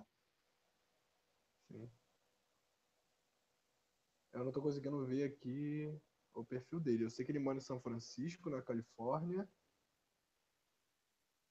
Onde ele nasceu não está dizendo aqui. Vou aproveitar para perguntar para vocês aí, vocês estão conseguindo ouvir o Rabone direito? Está melhor aí a ligação? Vocês de, comentem e deixem nos comentários se tiver qualquer dificuldade na chamada que a gente tenta resolver aqui. O Rabone está tentando falar mais perto do microfone, que o Rabone ele fica sentado a 3 metros da cadeira, assim, tô brincando, gente, não sei como é ele está. Mas acho que independente, assim, da onde ele veio, das dificuldades que ele tem, uma coisa que a gente percebe, né, que o Tai, ele tem as dificuldades dele, e justamente por causa disso, né, da, do jogo, que talvez eh, o Brad esteja achando que, que o Tai estivesse fazendo, ele né, falou assim, olha, com que roupa que eu vou para o FTC? Falou, olha, eu vou com o Troyzan e com a Sara, que já era uma aliança que ele tinha formado já há algum tempo, e resolveu ir para o FTC com essas três participantes. É, antes da gente começar a falar individualmente de cada um dos participantes, é, é interessante ressaltar que agora a gente teve um novo formato do FTC, né? O que, que você achou, Rabona? Cara, eu achei maravilhoso, sinceramente. É eu acho que esse formato de você dar a opção para eles conversarem, né, você fazer um, um conselho ali mesmo, eles conversam real. Desculpa. É, eu acho que ficou muito mais legal do que você colocar uma pessoa para perguntar, que às vezes deixa o, o conselho muito vago, muito bagunçado, sabe? Muito bagunçado não, mas sabe, você não vê muita coisa do, do que foi o jogo dos participantes na final. É, eu achei realmente que ninguém se portou bem, ninguém reagiu bem a esse conselho tribal. Eu acho que a Sarah e o Brad reagiram muito mal e o Troyson, ele tava lá? Não lembro, não lembro. Alguém quer fazer uma pergunta para ele? alguém viu ele, não sei. Se alguém viu, comenta aqui. É, uhum. E eu achei que eles reagiram mal a isso, mas eu achei que ficou super dinâmico, porque dá muito mais oportunidade para eu, que tenho a minha posição, como por exemplo o Zeke tinha e o Ozzy tinha, defender o que, que eu acho. Colocar a minha opinião aqui e a gente discutir isso. Não fica uma coisa que a gente discute atrás das câmeras, ou às vezes só na ponderosa, coisa que você só vai ver no YouTube. E você consegue ver como telespectador o que, está rolando, como é que tá a cabeça de cada um ali, em quem eles estão querendo votar e tudo mais eu só não esperava que fosse tão apertado assim. Ou que fosse tão apertado, não, pelo contrário, que fosse tão folgado assim a vitória da Sarah. E tão óbvia. É, uma coisa que eu gostaria de ressaltar na questão justamente desse, desse formato da FTC, não é nem o formato em si, que eu faço as palavras do Rabone as minhas palavras, né? Foi muito mais dinâmico. O próprio júri a gente viu que foi teve uma influência muito grande nas decisões do júri, nas opiniões do júri, a própria Haley, em tal momento, fala que, olha, eu cheguei aqui com uma ideia e agora eu estou com uma ideia completamente diferente, eu já não sei mais em quem votar. Mas o que eu achei mais interessante foi o porquê eles fizeram isso e no discurso que o, que o Jeff fez justamente no, no começo do FTC, quando estava explicando as mudanças, né? Que ele falou, o jogo está evoluindo, o jogo está mudando, né? The game is changing, né? Eu acho que isso veio bem pertinente com a temática da temporada. Ele falou, o júri também precisava mudar, a forma do FTC também precisava mudar, então nós vamos fazer essa, essa mudança. E não foi necessariamente com essas palavras que ele falou, mas foi justamente o que eu entendi quando ele começou a falar, olha, a gente tem que, o júri tem que começar a valorizar né, o outro if, o outro last e o outro play, né, valorizar esses três elementos que tem que ser é, lembrados. E eu senti muito como se ele estivesse falando assim, olha pessoal, nas temporadas anteriores, o pessoal estava valorizando muito ou a estratégia, ou muito o social, ou muito o físico, né? Por exemplo, temporada, tivemos temporadas que foram vencidas só porque o cara estava vencendo todas as provas. E o que eu entendi que o Jeff estava querendo fazer com aquele discurso que ele fez foi justamente, olha, vocês querem dar o título para o Brad? Vocês querem dar o título para Sarah? Deem o título para Sarah, mas deem o título porque ele foi o melhor nesses três quesitos, e não só por um quesito em específico. E acho que a divisão, assim, em três momentos foi muito boa. Sim, sim. É, eu gostei porque ele explicou cada momento. Eu acho que o Outwit, o Outplay e o Outlast sempre ficou muito vago em Survival qual era o significado de cada um. Teve gente que já comparou muito com social, estratégia e habilidade. Estratégia e habilidade, não é bem isso. O Jeff falou lá o que seriam os, os três. E eu acho que se você fosse comparar o Outwit, a Sarah ela era disparada melhor do disparada não. O Outwitch era o que empatava mais um pouco, mas a Sarah era melhor que o que o Brad. O Outlast, o Brad mostrou ser muito melhor que a Sarah, até no próprio FTC, mas a Sarah teve bons argumentos para colocar ali. Eu gostei de quando a Sarah defendeu o Outlast dela.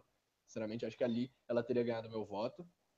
E o Outplay, para mim, foi de longe da, da, eh, Desculpa, eu confundi os nomes. Outplay foi totalmente do Brad, o Outlast foi totalmente da Sarah. Então eu vou convidar aqui então o Rabone para a gente fazer uma análise justamente do jogo de cada um dos finalistas, começando pelo Troyzen, que foi o, o, mais destacado nessa final, né?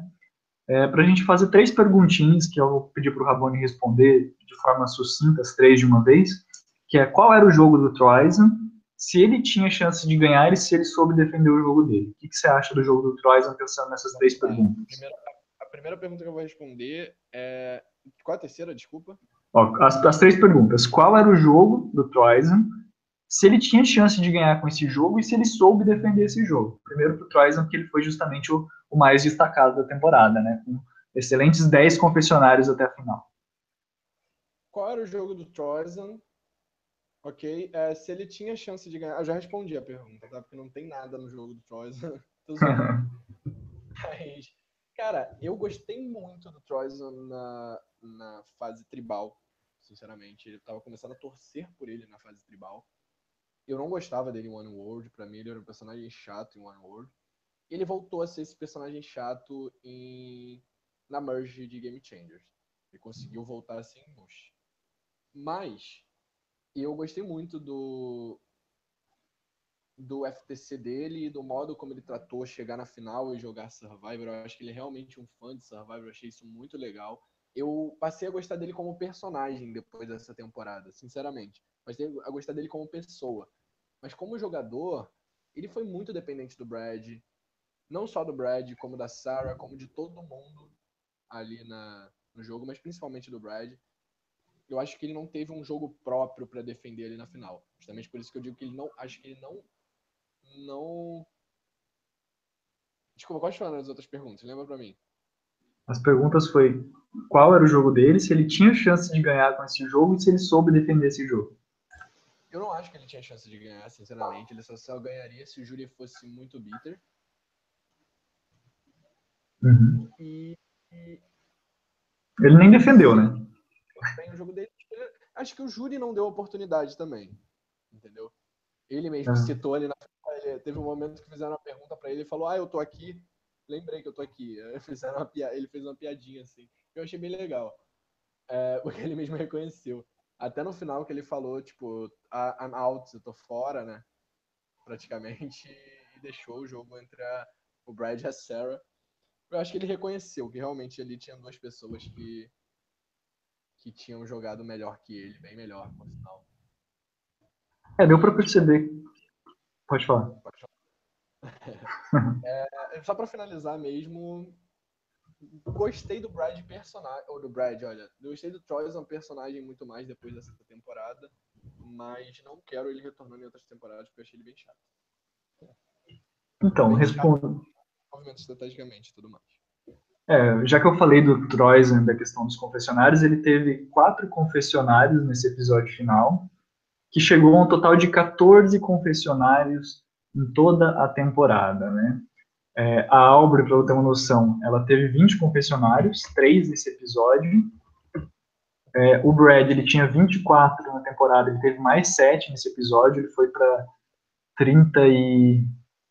37, 7 com 4, 32, né, 31, acho que é. O Tai também teve 7, foi para 31, ele tinha 24. A Siri tinha 36, com 2 ela foi para 38. E a Sarah, que tinha 36, com mais 8 confessionários nesse episódio, ela foi para 46, 8, 44. Isso. Enfim, eu vou revisar todos esses dados, as nossas anotações aí, vai ter o post de curiosidades lá no Survivor Brasil durante a semana, para a gente ver esses dados certinhos. O Troyson teve 14 confessionários durante a temporada inteira. O Tony, nos dois primeiros episódios somados, ele teve 12. Né? Nos dois, na verdade, o primeiro episódio duplo, né? para a gente ter uma noção da, dessa discrepância que teve. E, assim, respondendo essas perguntas, eu acho que não, ele não tinha chance de ganhar Survivor. E quem define muito bem isso foi, por incrível que parível, por incrível que pareça, foi justamente o argumento que o Ozzy fez sobre o, o Troisen. Porque o Troisen, ele era ele não era o motorista, ele era o passageiro no jogo do Brad. Ele não soube se impor, a gente não viu, né? Ele se impõe, por mais que a Sierra tentou defender ele em algum momento, ele falou, ah, ele teve voto ali, teve voz dentro das nossas jogadas. O Troisen, ele foi muito passageiro num jogo que estava sendo conduzido pelo Brad, então, acho que, respondendo as perguntas, ele não tinha um jogo para fazer, ele não tinha chance de ganhar, e ele não soube defender porque ele não tinha que defender, né? Então, não tem como ser mais sucinto que isso. Mas acho que agora a gente pode pegar essas três perguntas e já começar a falar agora de, de quem realmente tinha chance de ganhar o jogo, que era o Brad e a Sarah. É, vamos começar por quem? Pela Sarah ou pelo Brad? Qual que você quer falar primeiro? A gente está indo na ordem contrária posições. Fala do Brad? Então fala do Brad. Vamos lá, qual foi o jogo do Brad? O jogo do Brad foi um jogo de controle muito bom, um jogo de maioria muito bom. Ele seria o cara que, se pegasse uma temporada mais old school, se pegasse uma Redemption Island da vida, onde as pessoas realmente aceitam uma maioria, ele teria um bom controle para isso, um bom jogo de controle ele fez nessa temporada. É... E na minoria ele soube, ele soube agir. Ele soube agir para falar, tipo, ah, me tirem depois, me tirem por último. Entendeu? Isso é muito importante quando você está jogando Survivor. Além do fato de ganhar imunidade, porque teve, teve um momento ali no jogo em que era certo a eliminação dele e ele ganhou imunidade. Isso é mérito dele por ganhar imunidade, mas demérito porque ele provavelmente seria o alvo naquele momento e aí já ferra um pouco o seu jogo social e estratégico. Mas ele teve um jogo muito bom, para mim um dos melhores jogos de Survivor, para mim seria o winner fácil na final, talvez até contra a Siri. Mas contra a Sarah, não. Ele não soube defender o jogo dele, eu acho que ele teve um FTC bem ruim. Acho que o pior ali dos três considerando até que o Troyson, até o Troyson teve pontos positivos, porque quando você está no, no, fundo do poço, você só consegue olhar para cima. No caso do uhum. Brad, ele estava saindo do poço e conseguiu se afundar. E ele teve o pior FTC, na minha opinião, dos três. Ele poderia ganhar mais um ou dois votos ali, e talvez até tentar um empate e ganhar com o voto do Troyson. Mas eu não senti ele fazendo isso. Eu não senti ele com. Eu acho que ele estava esperando tanto que o júri viesse falando do jogo, bem do jogo dele, que ele viesse como um monstro ali para aquele conselho tribal, que quando ele viu as pessoas não gostando do jogo dele, ele começou a se perder nos, nos próprios argumentos. É, eu senti que até algumas pessoas, como por exemplo a Andrea, eu acho que ela não gostava do jogo da Sarah até ouvir o argumento da Sarah, mas a gente não está falando da Sarah agora. Né? É, e eu senti que teve assim algumas mudanças de voto nesse FTC, principalmente pela, por esse formato, como a gente já falou. E eu gostaria de perguntar para você, Ramones, como é que você acha que o Brad poderia ter defendido o seu jogo para ganhar da Sarah? Ele tinha chance de ganhar da Sarah? Tinha, tinha. Não, não acho que mereceria, mas tinha. Eu acho que dava para ele ser muito mais enfático nos momentos. É, do mesmo modo que ela rebateu muito o argumento dele, ela rebateu, não que ela, ela ficou atrapalhando ele de falar, porque quem fez isso foi ele, que até tomou esporro do júri, da Michaela, se não me engano. Mas, tipo, espera ela terminar de falar e vem com contra-argumento, cara. É, defende o seu ponto, por mais que não seja o que você acha, por mais que não seja que você acha que tem que ganhar quem é o melhor em prova, se você for o melhor em prova, você tem que chegar ali na final e vender isso. Ali, ali na final você é um vendedor e você tem que vender seu peixe. O que você fez tem que ser o melhor, não importa se é o melhor ou não, entendeu? Eu acho que o uhum. FTC dele foi ruim nesse ponto. Ele, ele, ele deixou claro tudo que ele tinha feito na temporada, mas ele não defendeu realmente que aquilo dali era o que se merecia para vencer. A única pessoa que fez isso foi o Ozzy. Então, tipo, acho que o Ozzy estava tomando as dores dele ali, porque se fosse o Ozzy sentado na final, ele seria o Troyzan, o Ozzy ali. Né? Nessa temporada, pelo menos, ele, ele estaria ali no lugar do Troyzan como passageiro. Ele, ele também não foi um motorista em nenhum momento da temporada. É, mas ele defendeu, ele fez um FTC muito melhor do que o, o, Brad, porque quem defendeu o jogo do Brad foi o Ozzy. Sim. É, eu gostei muito dos argumentos do Ozzy. Agora, então, vou tentar responder essas perguntas que eu mesmo fiz, né, que a gente estava aqui na nossa pauta, né, que nós fizemos na pauta aqui, né, qual era o jogo do Brad, se ele tinha chance de ganhar e se ele soube defender o jogo. Ah, as perguntas estavam escritas na pauta. Não, eu, sinceramente, pensei que eram outras perguntas. Não, não, era, tava na pauta aqui, a posição dos finalistas. Qual é, qual é a pergunta mesmo? Qual é a pergunta mesmo? 12.1.1, 12.1.2 e 12. Eu vi agora e eu sou um animal, segue o jogo. é, assim, o exercício que eu tentei fazer com o Brad essa temporada foi o seguinte. Vou esquecer aquela edição de vilão que ele teve em, em, na temporada que ele jogou. Vou tentar ver ele agora com outros olhos. E ele fez, assim, como o próprio Davi comentou no comentário anterior, que o Brad ele fez é, uma temporada tribal muito boa, muito influente, né? O pessoal até perguntou, ah, parecia que a Sierra que era o, o, brain, né? Tipo, o cérebro da sua aliança. Depois que ela saiu, vocês ficaram em dificuldade.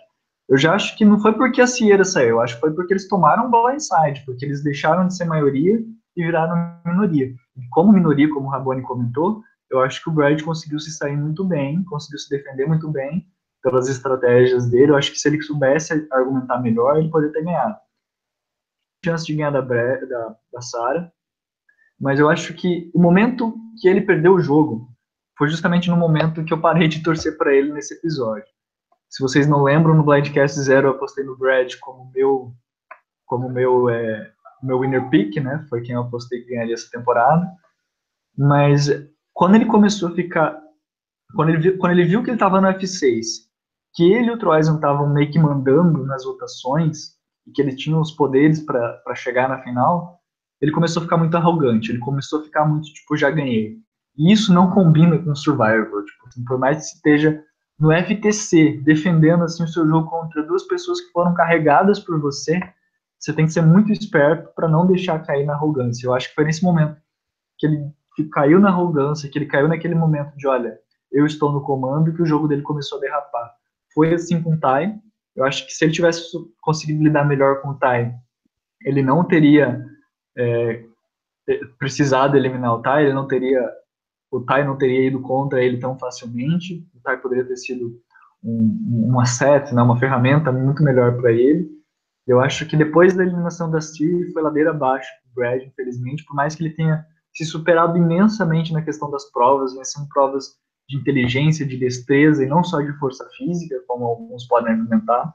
E eu acho que foi isso que faltou para o Brad. Ele faltou é, ter um tato melhor ali com, o Tai, porque o Tai ele foi o último jurado. Imagina, o último jurado chega falando horrores de você lá na Ponderosa, falando que você falou de tal e tal maneira com ele, que você foi e foi o que o Tai falou também no FTC, nossa, você viu o jeito que você falou comigo, você foi arrogante, você foi isso, você foi aquilo, né? Então acho que toda essa a forma da reta final que o Brad colocou foi de, de vilão. E eu até vou pedir para vocês, se você, para vocês que já que não assistiram o episódio ainda, estão tomando spoiler aqui, ou então você que vai assistir o episódio de novo, preste atenção na música que toca quando a Sarah e o Brad estão fazendo o discurso no último dia. A Sarah, quando ela vai falar, tipo assim, eu joguei como uma criminosa, espero que o júri reconheça que o que eu fiz foi para eliminar eles, para ganhar o jogo, e não por, e que não guardem ressentimento, né? E não porque eu, eu sou uma pessoa ruim, mas porque eu fiz coisas ruins porque eu precisava ganhar, e não porque eu sou uma pessoa ruim. Era toda uma música de suspense, assim, de, de bem de criminoso, assim, de filmes no ar mesmo. E já quando o Brad estava falando, tipo, na hora que muda da Sarah pro Brad, já, tipo, a música já começa a ganhar tons assim na mesma tonalidade que eles usam para as edições de quem é herói, de quem é winner normalmente, que a música fica um pouquinho mais alta, ganha aquela tonalidade mais empolgante, já fica uma coisa mais mais emocionante, não de suspense, né? E eu acho que o Brad, por mais que ele, a edição tenha tentado colocar ele como, como herói, né? Pra, talvez até justamente para enganar e criar essa expectativa de, olha, talvez o Brad ganhe. Eu acho que a edição fez bem isso, pelo menos nesse último episódio. Não estou falando dos episódios passados, a gente vai deixar para comentar no, no Blindcast com, com mais pessoas, que a gente tinha comentado a temporada inteira. Mas eu, eu senti que o Brad ele tinha um jogo para defender, ele poderia ser o winner dessa temporada, mas foi justamente por ele achar que já ganhou, por ele não se preparar para defender o jogo dele, que ele acabou perdendo. Ele tomou o jogo como ganho e perdeu por causa disso, na minha opinião. Não sei se o Rabone vai concordar. Cara, não acho, não acho. Acho que mesmo se ele, se ele fosse menos arrogante, provavelmente ele teria perdido o FTC de qualquer jeito. Mas eu concordo com o que você falou, que sim, ele chegou muito arrogante nesse FTC, que ele perdeu muito voto por conta disso, por conta dessa postura arrogante nesse último episódio. E a gente não sabe se essa postura arrogante não estava rolando antes, quando ele estava tendo menos airtime. Essa postura arrogante sempre foi dele, sabe? Porque a gente sempre viu o Brad por fora. Fala mais perto, Rabone. A gente sempre viu o Brad muito por fora, sabe? As pessoas falando de quem era o Brad. E e nisso a gente nunca soube se ele sempre foi essa pessoa arrogante. Até teve aquela revolta da Deb na na, naquele, na, na, na, na, fase tribal ainda, naquele episódio tipo bem antigo, em que ela se revoltou contra o, o Brad, mas a gente não sabia muito bem o porquê. E às vezes justamente por conta dessa arrogância dele que foi exposta agora nesse episódio final. Então, isso é um erro em Survival, ser arrogante. E eu acho que realmente pesou. Mas não, acho que mesmo se ele chegasse menos arrogante na final, a Sarah ainda tinha muita chance contra ele. Então agora vamos falar da Sarah. Quer falar mais alguma coisa do Brad? Não, não. Podemos ir pra Sarah. Então vamos falar, vamos pegar essas três perguntinhas pra Sarah. Tem um comentário aqui do Davi. Ele falou o seguinte, sobre o que a gente estava falando ainda sobre o Tai para final. Acho que o Brad ganharia do Tai no FTC, porque o Tai faria a Amanda e não saberia defender bem o seu jogo novamente. Não sei se ficaria 10-0-0, mas Brad ganharia. É o que a gente falou também, que eu, pelo menos o que eu defendi, que o Brad tinha mais chance contra o Tai sim. Hum. Eu acho que ele conseguiria ganhar o FTC sim. E a Nick Renal falou, acham que depois da participação de Sierra em Game Changers, ela tem chance. Sierra, no caso, ela tá falando da First Boot, com C ela tem chance de voltar uma quarta vez. Isso a gente vai discutir daqui a pouquinho. A gente tá com um quadrozinho aqui no final que a gente vai falar sobre cada um, beleza? Segue o jogo, nome. Então vamos falar então um pouquinho da Sarah, né? Essa última participante, a winner da temporada. É, vamos já até enquadrar aqui, vamos já colocar até o item 13 da nossa pauta, né? Vamos perguntar pro Rabone então, qual era o jogo da Sarah, se ela tinha chance de ganhar, se ela soube defender esse jogo e se ela foi um winner merecido, né? Vamos lá. É, na minha opinião, o jogo da Sarah foi um jogo floater, um jogo em que ela sempre estava decidindo quem ia ser eliminado, ela sempre estava com voz ativa nas eliminações. Eu acho que, pelo menos na Merge, isso, porque ela não teve muitos CTs participando na, na fase tribal. Acho que ela só participou de um CT na fase tribal, se não me engano. Vou verificar aqui agora. Dois CTs na fase tribal. E, e no primeiro deles eliminou a Sandra entendeu? Tudo bem que ela não era a pessoa com mais voz ativa ali na eliminação da Sandra, mas ela participou, participou muito bem. Participou muito bem na eliminação do Jeff, em que ela até pensou em eliminar o Zeke, ela pensou em se aproximar do Jeff. Então, eu acho que ela teve um jogo muito bom de se posicionar, de estar tá sempre. É minto, ela só não votou na pessoa que foi eliminada na eliminação da Hayley, que foi uma divisão entre Hayley e Michaela. E obviamente no CT da Siri, porque ninguém votou na Siri. E mas enfim, eu acho que ela sempre teve bem posicionada, bem, ela argumentava muito bem. Toda pessoa que saía, como foi citado no, no conselho tribal final, toda pessoa que era eliminada saía achando que era o melhor amigo da Sarah. E eu acho isso muito bom, é um jogo social muito bom, estratégico também. É, você fazer isso com as pessoas. Ela mesma disse que se inspirou no Tony, eu acho que ela tinha chance de ganhar contra qualquer pessoa, e ela provavelmente ganharia o meu voto se eu fosse júri, contra qualquer pessoa ali naquela final. Eu acho que o jogo dela foi muito bom. E, e não acho que ela soube defender tão bem esse jogo. Mas que ela, ela fez um FTC bom, na minha opinião. É, eu não acho que ela teve uma das melhores defesas, porque ela se retraiu muito em alguns momentos. Mas ela soube pegar coisas que o Brad falava, usar contra ele usar a favor dela. Então eu acho isso muito bom no Conselho Tribal final. E eu acho que foi o que fez ela ganhar os votos indecisos ali. E a última pergunta. Winner merecido? merecido? Na minha opinião, um, na minha opinião, uma das melhores winners de Survival. Falando estrategicamente, socialmente. Entra aí junto com Tony, Jeremy. Os winners que eu. E Rob, no caso, não, né? A Amber, é, a Amber eu não conto. Mas é que eu conto o Rob como winner de All-Star, mas. Ele ganhou, foi pra conta conjunta, né? É, pois é. eu, eu coloco ela aí junto com Parvati, é, Jeremy, como um dos os melhores, e até talvez Cochrane como os melhores winners de All-Stars aí. É, uma coisa que eu acho bem interessante, já que você puxou esse assunto, não estava na nossa pauta, mas uma coisa que eu gostaria de debater aqui, que, querendo ou não, a gente não esperava numa temporada que tinha Sandra, JT, Malcolm e vários, tipo a Siri, a, a própria Aubrey e outros participantes tão, tão Tony. famosos, para assim dizer, né? o Tony. Pois é.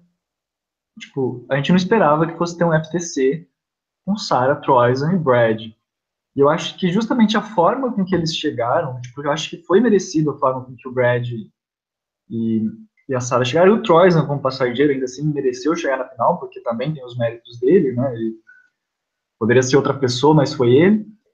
Eu acho que é interessante ver que a temporada não foi ruim e, de certa forma, revelou novos players. Tipo assim, eles foram realmente pessoas que souberam aproveitar essa oportunidade para cavar o lugar entre assim, os maiores jogadores de Survivor. Né? A Sarah, principalmente.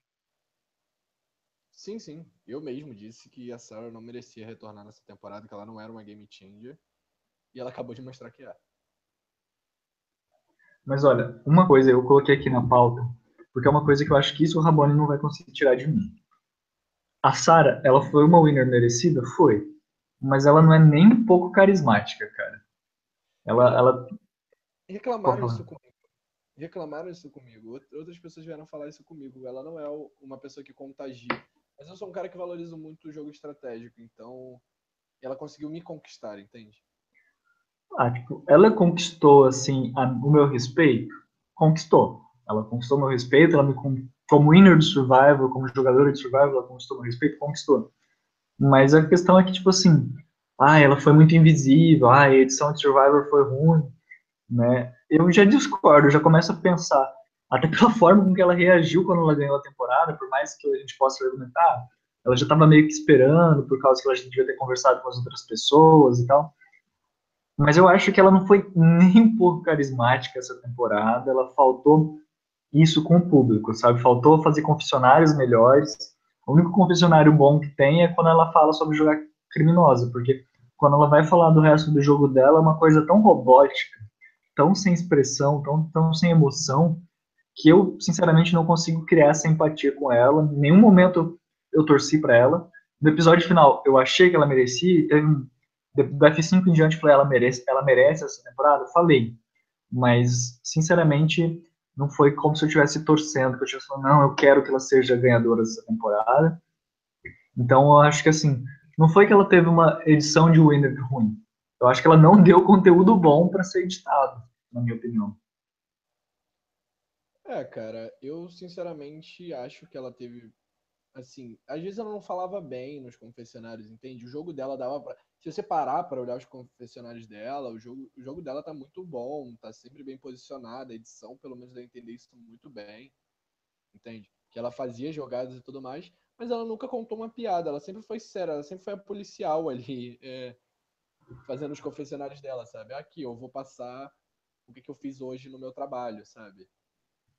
É, sobre isso. Ela Survival como um trabalho e falou: é isso que eu vou passar para as pessoas. É, foi o que ela defendeu no FTC e foi até um comentário que a Nick Renault fez aqui, né? Tipo, o único problema da Sara é o carisma, porque foi uma boa jogadora e soube conduzir os votos, mas seu carisma é zero. Eu completo aqui dizendo que foi, o título que eu coloquei para esse tópico na pauta foi Sara igual uma pedra, porque a Sara tem tanto carisma como uma pedra. Você coloca uma pedra ali para falar de estratégia, acho que vai ser quase tão bom contra a Sarah, né? Com a diferença que a pedra não fala, né? Mas a questão carismática é isso, a Sarah não tem carisma. O Troyson também não fala, não. Ah, mas o, o Troyson foi legal ver os confessionários dele ali falando com a Andrew, é. naquele episódio que ele achou o ídolo. Foi muito legal ver essa quebra dos dois. Mas acho ah, que o ah. Troyson, o jogo dele foi, né, também não deu brecha para ele falar tanto. É, a Nick Renault tá falando aqui, o único problema de Sarah é o carisma, porque foi bons jogadores soube conduzir os votos, mas seu carisma é 0,00000. Exatamente. Foi o que eu acabei de ler, você não prestou atenção. Não, ah, você leu? Eu li. Eu acho que a gente pode pular o próximo item da pauta, que foi o júri votou certo? Qual foi o motivo porque eu tava distraído? É, cara, para mim foi uma das melhores coincidências e que acredito que não tenha sido programado, mas ontem, dia 24 de maio, foi dia de Santa Sara. Olha só. Que eu achei maravilhoso, por conta da Winner de se chama Sara. Santa Sara de Cali. E também foi Dia Nacional do Povo Cigano, porque Santa Sara, para para o povo cigano é conhecida é, para o povo cigano e para as religiões de matriz africana também é conhecida como como a cigana e tudo mais tem muita história por trás de Santa Sara boa de se ler uma curiosidade que eu estava pesquisando antes para começar a fazer o tópico de curiosidades do Survival Brasil é que ela foi a primeira jogadora chamada Sara a chegar na Merge e agora é a primeira jogadora chamada Sara a ganhar Survival no dia de Santa Sara Sim, já tivemos outras Saras em Survival que foram tão memoráveis que o Rabone nem lembra. Tiveram outras Saras? Não, mentira que tiveram outras Saras em Survival. Tiveram outras, a gente teve. A gente teve outras Saras em Survivor. Nós tivemos Sarah Jones e Sarah Dawson. Sarah Dawson é filha da, da Dawn? Brincadeira. Não, a, a Sarah Johnson foi de Marquesas e a Sarah Dawson foi de Filipinas namoradinha do Rob, é verdade. Verdade. Aí, parabéns, Sara. Primeira chega na merge. Primeira ganhar. É, uma coisa, uma, uma coisa que eu queria comentar sobre o júri foi que eu senti que algumas pessoas mudaram o voto. A Rei eu senti que mudou o voto. Eu não sei quem que ela queria votar, se ela queria votar no Toys ou no Brad. Acho que talvez ela queria votar no Brad. E a Andrew eu senti, até pelas ponderosas e tudo mais que eu tinha visto antes, que ela queria votar no Brad. Eu acho que esses foram dois votos que foram mudados e que foi justamente que definiram não ser um 5 a 5 mas ser um 7 a 3 Você sentiu alguma coisa assim também? Rapidinho, que eu não lembrei quem era a Sarah Dawson, mas é aquela maravilhosa que quando foi eliminada deu um beijo na, na boca do Jeff Probst. Como é que você esquece essas coisas? A reunião, ela deu um beijo na bochecha do Jeff na hora de se despedir, na hora de apagar a tocha. Olha só, o Rabone esquece dessas coisas. Sim. É... Qual foi essa pergunta? Eu estava falando sobre a divisão dos votos e as mudanças dos votos do júri, né? Que apenas lembrando. Assim. Eu lembrei, o, a Andrea, eu não senti ela tanto querendo votar no Brad. Eu acho que eles já tinham conversado muito ali na Ponderosa, já se tinha uma ideia muito. um team Sarah muito grande ali naquela Ponderosa. Eu acho que esse, esse estilo de FTC deixa muito exposto isso. É, os teams da Ponderosa, sabe? Uhum. E eu achei isso legal, pra, tipo, que ficou, fica aquele embate entre a Deb, Deb, Ozzy e Sierra, que era claro que eles iam votar no Brad, com Zeke, Siri e Michaela, que estavam defendendo bastante o jogo da Sarah. Aí os votos indecisos ali eram o Ty, a Hayley, a Andrea e quem era outra pessoa do júri? Desculpa que eu esqueci o nome. Eu esqueci o nome, não, esqueci.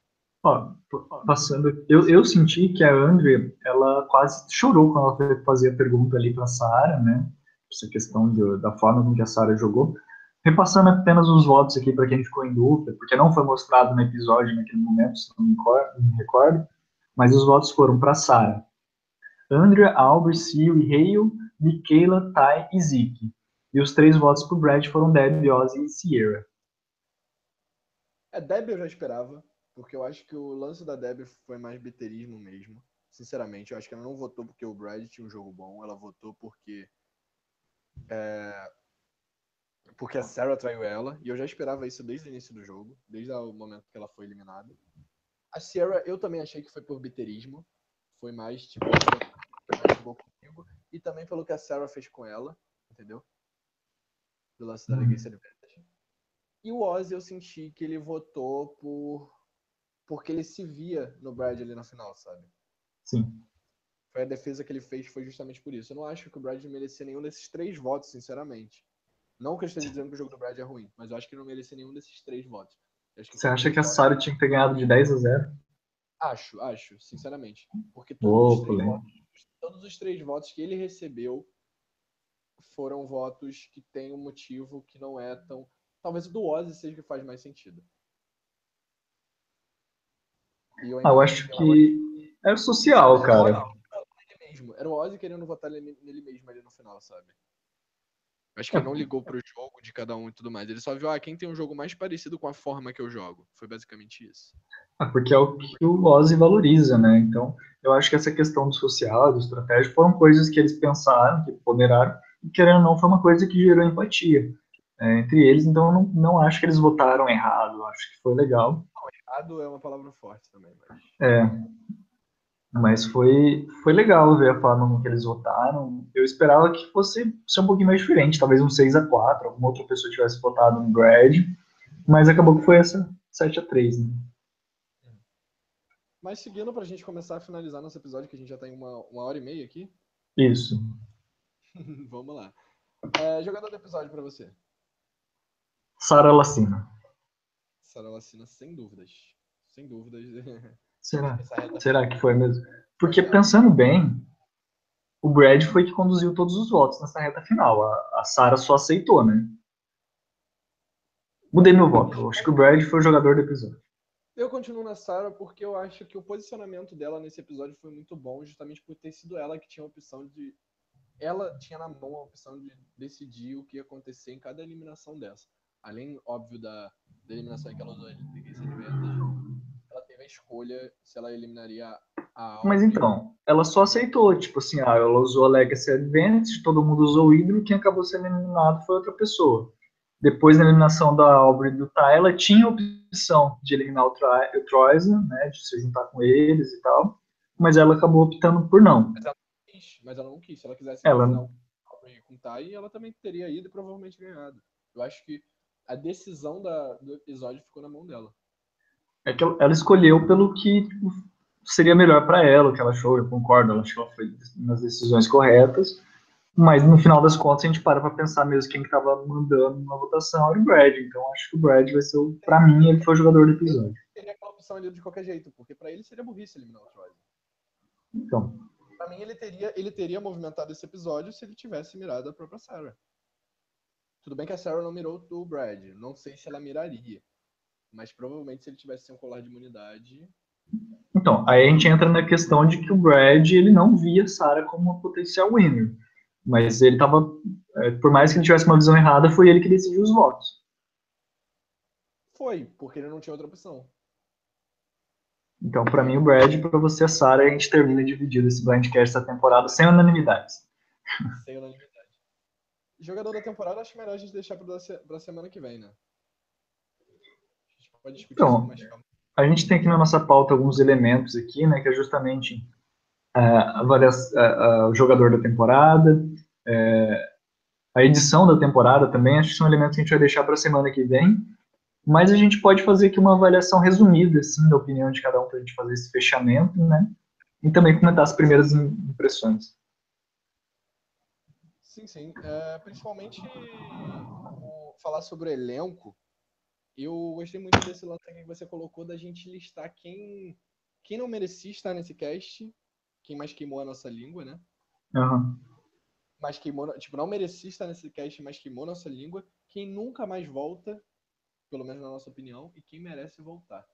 É, são três perguntinhas que a gente vai resolver, mas antes, então, resumidamente, Rabone, o que, que você achou dessa temporada? Você indicaria para um amigo seu, assim, assistir Game Changer? Alguém já assistiu umas 10 temporadas? É, eu não acho que é a melhor All-Star, sinceramente, de longe. Ela perde para Camboja, para Heroes vs Villains, para Micronesia. Mas é melhor que Caramoan, por exemplo. E é uma das melhores temporadas de Survival. Tá no meu top 5, se não. Tá no meu top 10, se não no meu top 5 de temporada de Survival. Olha, eu vou te falar o seguinte, eu não sei até onde as alianças pré-jogo influenciaram nessa temporada. Mas deu para sentir que a dinâmica dentro das tribos não foram muito boas. Mas uma coisa que eu acho que a gente não pode tirar de Game Changers é que do começo ao fim, acho que tirando um ou dois CTs, a gente deve ter tido aí o quê? Uns 15 CTs, pelo menos, que foram maravilhosos, sabe? CT do Tony, CT da Sierra, CT da Sarah, CT do JT, CT do, do, Jeff, né? Querendo ou não, do Jeff Warner, é, esse próprio CT da, da é, CT da Michaela, tantos CTs que foram maravilhosos que não tem como negar, apesar da, da dinâmica das tribos durante o episódio ter ficado a desejar, as provas de maneira geral foram muito boas e os CTs da temporada foram maravilhosos, isso a gente não pode tirar dessa temporada. Você tem três CTs memoráveis aí, que é o CT da Siri e principalmente o CT do, do Malcolm e da Michaela. Que é uma coisa que você nunca tinha visto em Survivor, que são as pessoas discutindo no meio do conselho tribal. Eu achei isso maravilhoso. Foi muito fantástico, então eu acho que não sei assim qualificar ainda, talvez a gente vai preparar um post, um podcast para falar do ranking de temporadas, na nossa opinião. Não sei, mas com certeza entra ali num top 10 fácil, fácil. Então, amor, nota 6? É, amei, nota 5. Não, eu, eu vou dar uma nota 9 para essa temporada, uma 8,5, assim, para ser bem simpático. Nesse 8,5, justamente. 8, 8,5 aí, por aí. Teve então agora. Teve seus episódios chatos, mas compensou com episódios maravilhosos. É, e, e, mesmo os episódios que às vezes começaram um pouquinho meio morno, assim, na dinâmica na tribo, como eu tava falando, tiveram CTs maravilhosos. Assim. Sim, eu acho que eu que reclamaram dessa temporada. É, vou falar até um pouquinho de edição aqui, já abri um pouquinho para que a gente vai falar com calma na semana que vem.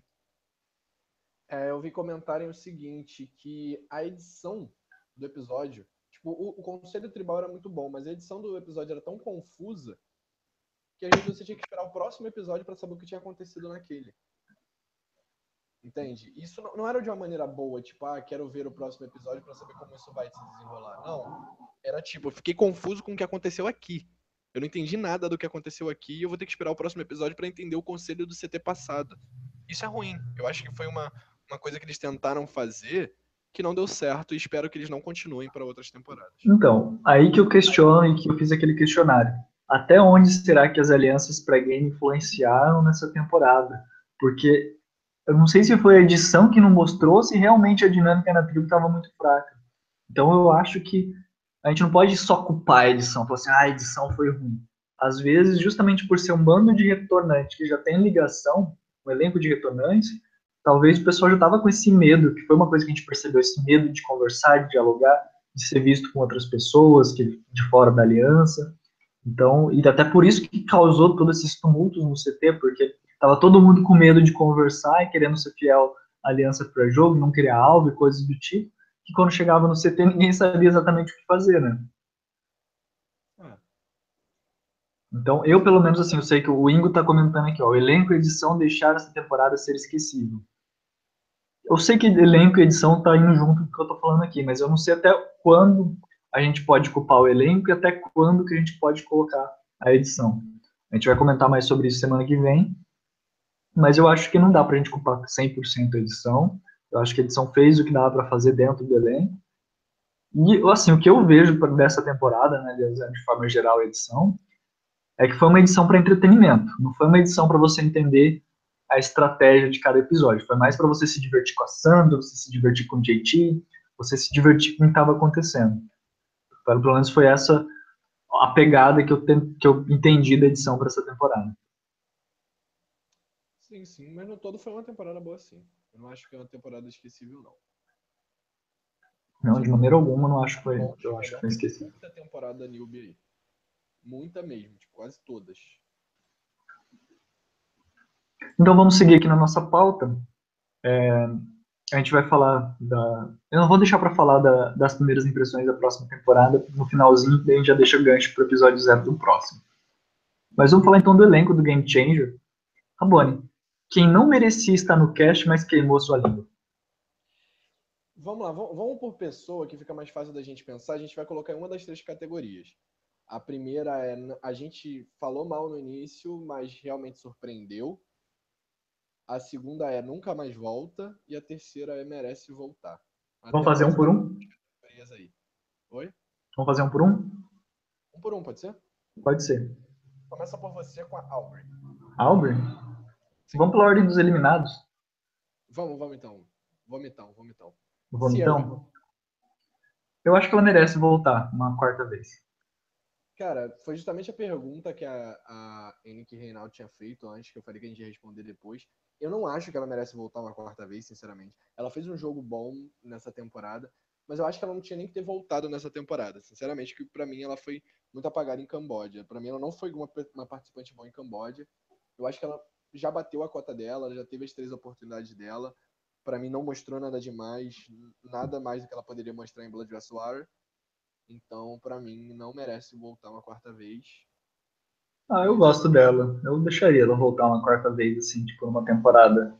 Tivesse vários novatos, assim, que, ah, deixa ela aqui no meio, aqui, só pra ser legal.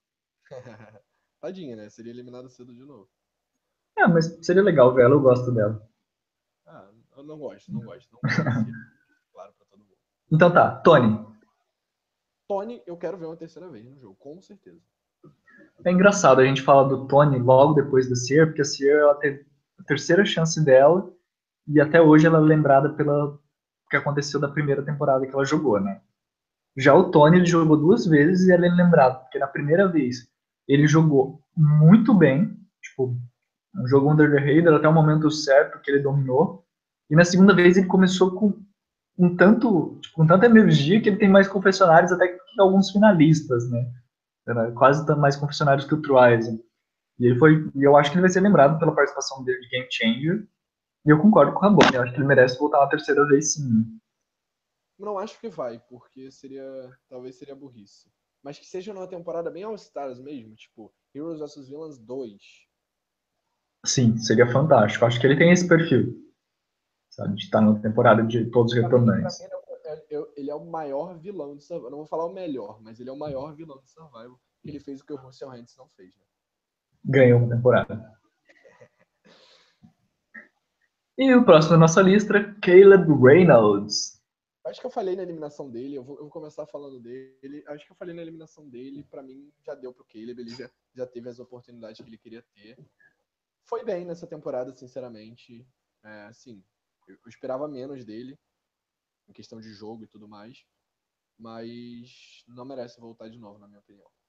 Então, foi uma coisa que eu também comentei no episódio de eliminação dele, sabe? Ele merecia voltar? Merecia, mas não em Game Changers. Eu acho que realmente foi prematuro trazer ele em Game Changers.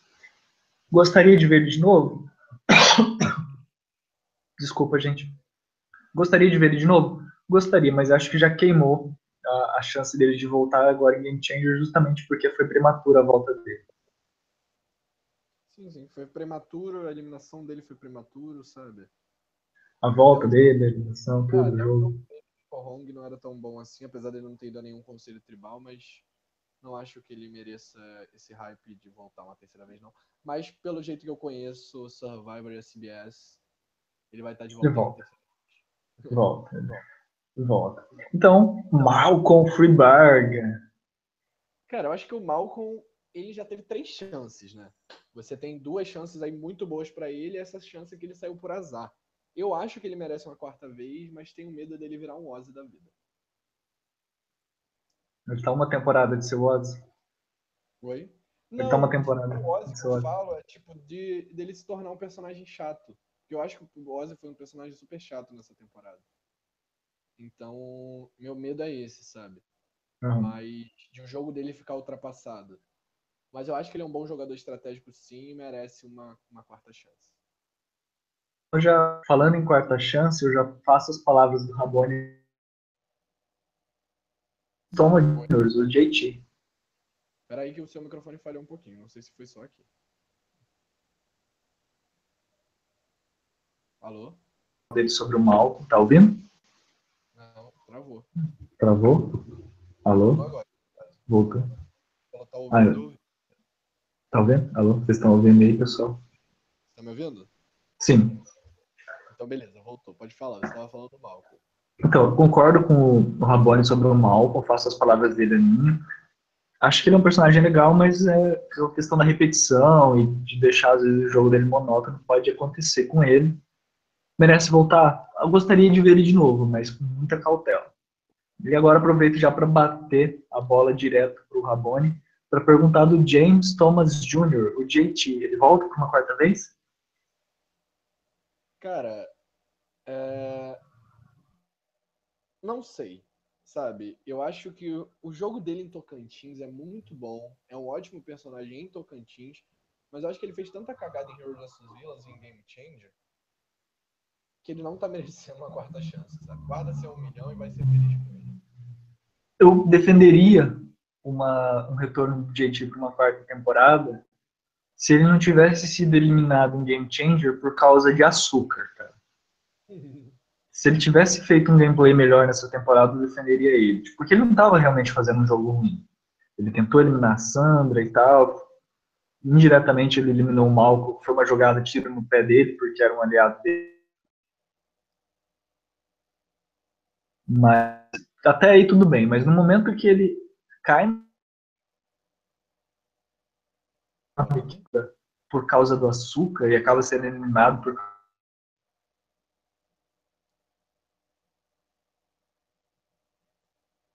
essa temporada, ele ainda estava sendo afetado muito pelas coisas ali do acampamento, não estava com uma visão muito boa. Então isso me fez abaixar muito o JT no conceito essa temporada. Até defendia ele em temporadas anteriores, estava defendendo ele em Game Changer, mas a forma com que ele foi eliminado nessa temporada não me agradou, então acho que sinto muito, JT. Eu gostava muito de você, mas eu acho que já deu, né, cara? Vamos, o Rabone falou, vamos guardar esse um milhão e seguir em frente e dar chance para aparecer novos personagens melhores por aí. Pois é. Você não é a Sandra. É, você não é a Sandra. Que nem falando em Sandra, é a próxima da nossa lista. Cara, eu, eu sou um cara que sempre critiquei muito a Sandra, sempre critiquei muito o gameplay da Sandra. Nunca achei a Sandra uma boa winner para Heroes vs Villains. É considerada a temporada mais memorável de Survivor. Então, mas nessa temporada eu torci muito pela Sandra, gostei muito do jogo da Sandra e quero muito vê-la uma quarta vez. Sim, eu, eu, concordo com a Bonnie também. As duas primeiras vezes que a Sandra jogou, tipo assim, eu assisti Heroes vs Villains sem ter visto o jogo dela anteriormente. Então, quando ela ganhou para mim, Heroes vs Villains foi uma surpresa. Mas agora vendo ela de novo em Game Changers, deu para entender muito melhor o jogo que ela fez nas temporadas anteriores e deu até para torcer para ela, porque ela realmente foi uma jogadora que veio para jogar e mostrou como ela consegue jogar tanto que o próprio Warner em determinado episódio falou assim: é fantástico ver como a Sara, em três minutos, a Sara, a Sandra, desculpa, agora estou invertendo o nome da Sara com a Sandra. É, como a Sandra consegue fazer uma aliança tão rápido para eliminar alguém. Ela tipo, realmente sabe jogar esse jogo. Sim, sim. E merece voltar. Agora, polêmica pra gente.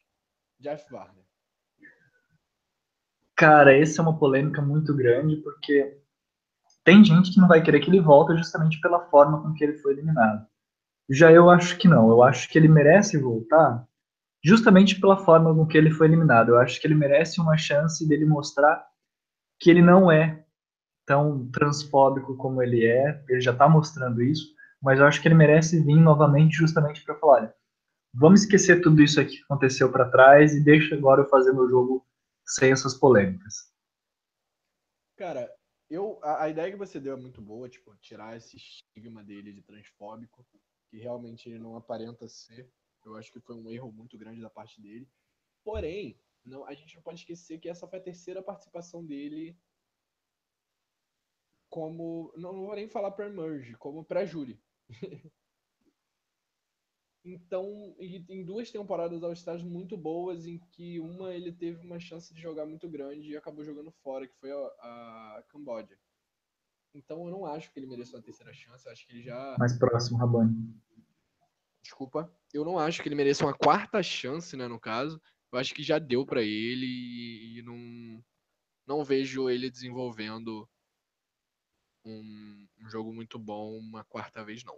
Ah, eu acho que pode ser uma quarta vez, mas não antes da temporada 45. Tipo, na 47, eu acho que seria legal ele voltar, assim. Por, por que qual? Por que esse número? Não, é porque eu acho que seria muito, tipo, recente se ele voltasse numa 40, numa temporada 40, sabe? Eu acho que se a gente tivesse, por exemplo, na temporada 45, já teria passado um tempo de tudo isso que aconteceu, já seria mais legal, tipo assim, ah, vamos trazer alguém que já jogou, tipo assim, Australian Outback, Game Changer, sabe? Eu acho que seria legal. Então acho que, sei lá, temporada quase 50 seria ver, tipo, quase 50, mais uns 5 anos. Ele vai estar com 55 anos, ele está com 51 agora, então para ele jogar de novo, seria legal. Sim, sim. É que eu não sei você, mas pelo menos eu, quando eu falo, eu imagino, por exemplo, voltando numa temporada 40, Heroes vs Villains. Que é tipo daqui dois anos, basicamente, que isso vai acontecer. Não necessariamente que vai acontecer uma Heroes vs Villains, mas a gente sabe que depois dessa 35, 36, provavelmente a 38 e a 40 vão ser com retornantes, né? É, não, e a 40 seria bom ser um Heroes vs Villains 2, porque Survivor comemora 20 anos de existência. Né? Exatamente, né? Mas eu acho que, por exemplo, Heroes vs Villain 3, temporada 50, assim, daqui 5 anos, seria legal. Talvez, talvez. Também não digo que seria legal, mas. Uma possibilidade. Né? Uma possibilidade. Vamos seguir em frente, então, na nossa lista aqui, com Hale. Não, acabou. Hum. Não. Péssima, não gostei. É assim, até gostei. Eu sinceramente. Mas eu não achava que tinha que retornar retorno. Eu vou falar que não, mas eu vou dizer que não porque ela foi uma jogadora que tinha muito potencial da primeira vez e não mostrou. Teve muito potencial da segunda vez e não mostrou. Eu acho que justamente por ela ter muito potencial e não mostrar, eu acho que ela não merece voltar, porque ela teve duas chances para mostrar todo esse potencial dela e não mostrou, não agradou. Então acho que por mais que eu tivesse gostado dela no primeiro episódio, confessionários dela, como eu comentei lá no Survivor Brasil, e comentei aqui no Blindcast também, acho que agora ela deixou a desejar. É, tipo, no próprio júri, não gostei da forma que ela lidou, ela nem estava fazendo as perguntas ali, ela estava parecendo que estava perdida, então acho que não. Rei, eu sinto muito, mas eu não traria você de novo, a menos que seja para bater cotas de meninas bonitas na temporada. Seguindo aqui, vamos falar do cara que tem mais tempo de survival jogado, Ozzy. E aí, vai ter oportunidade de aumentar esse número ou você acha que pro Ozzy já deu?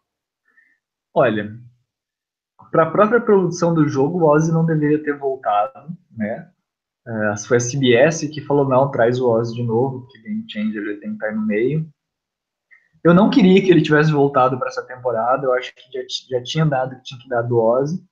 Mas eu vou te falar que a forma com que ele argumentou no, no FTC final ali para defender o Brad, eu gostei muito.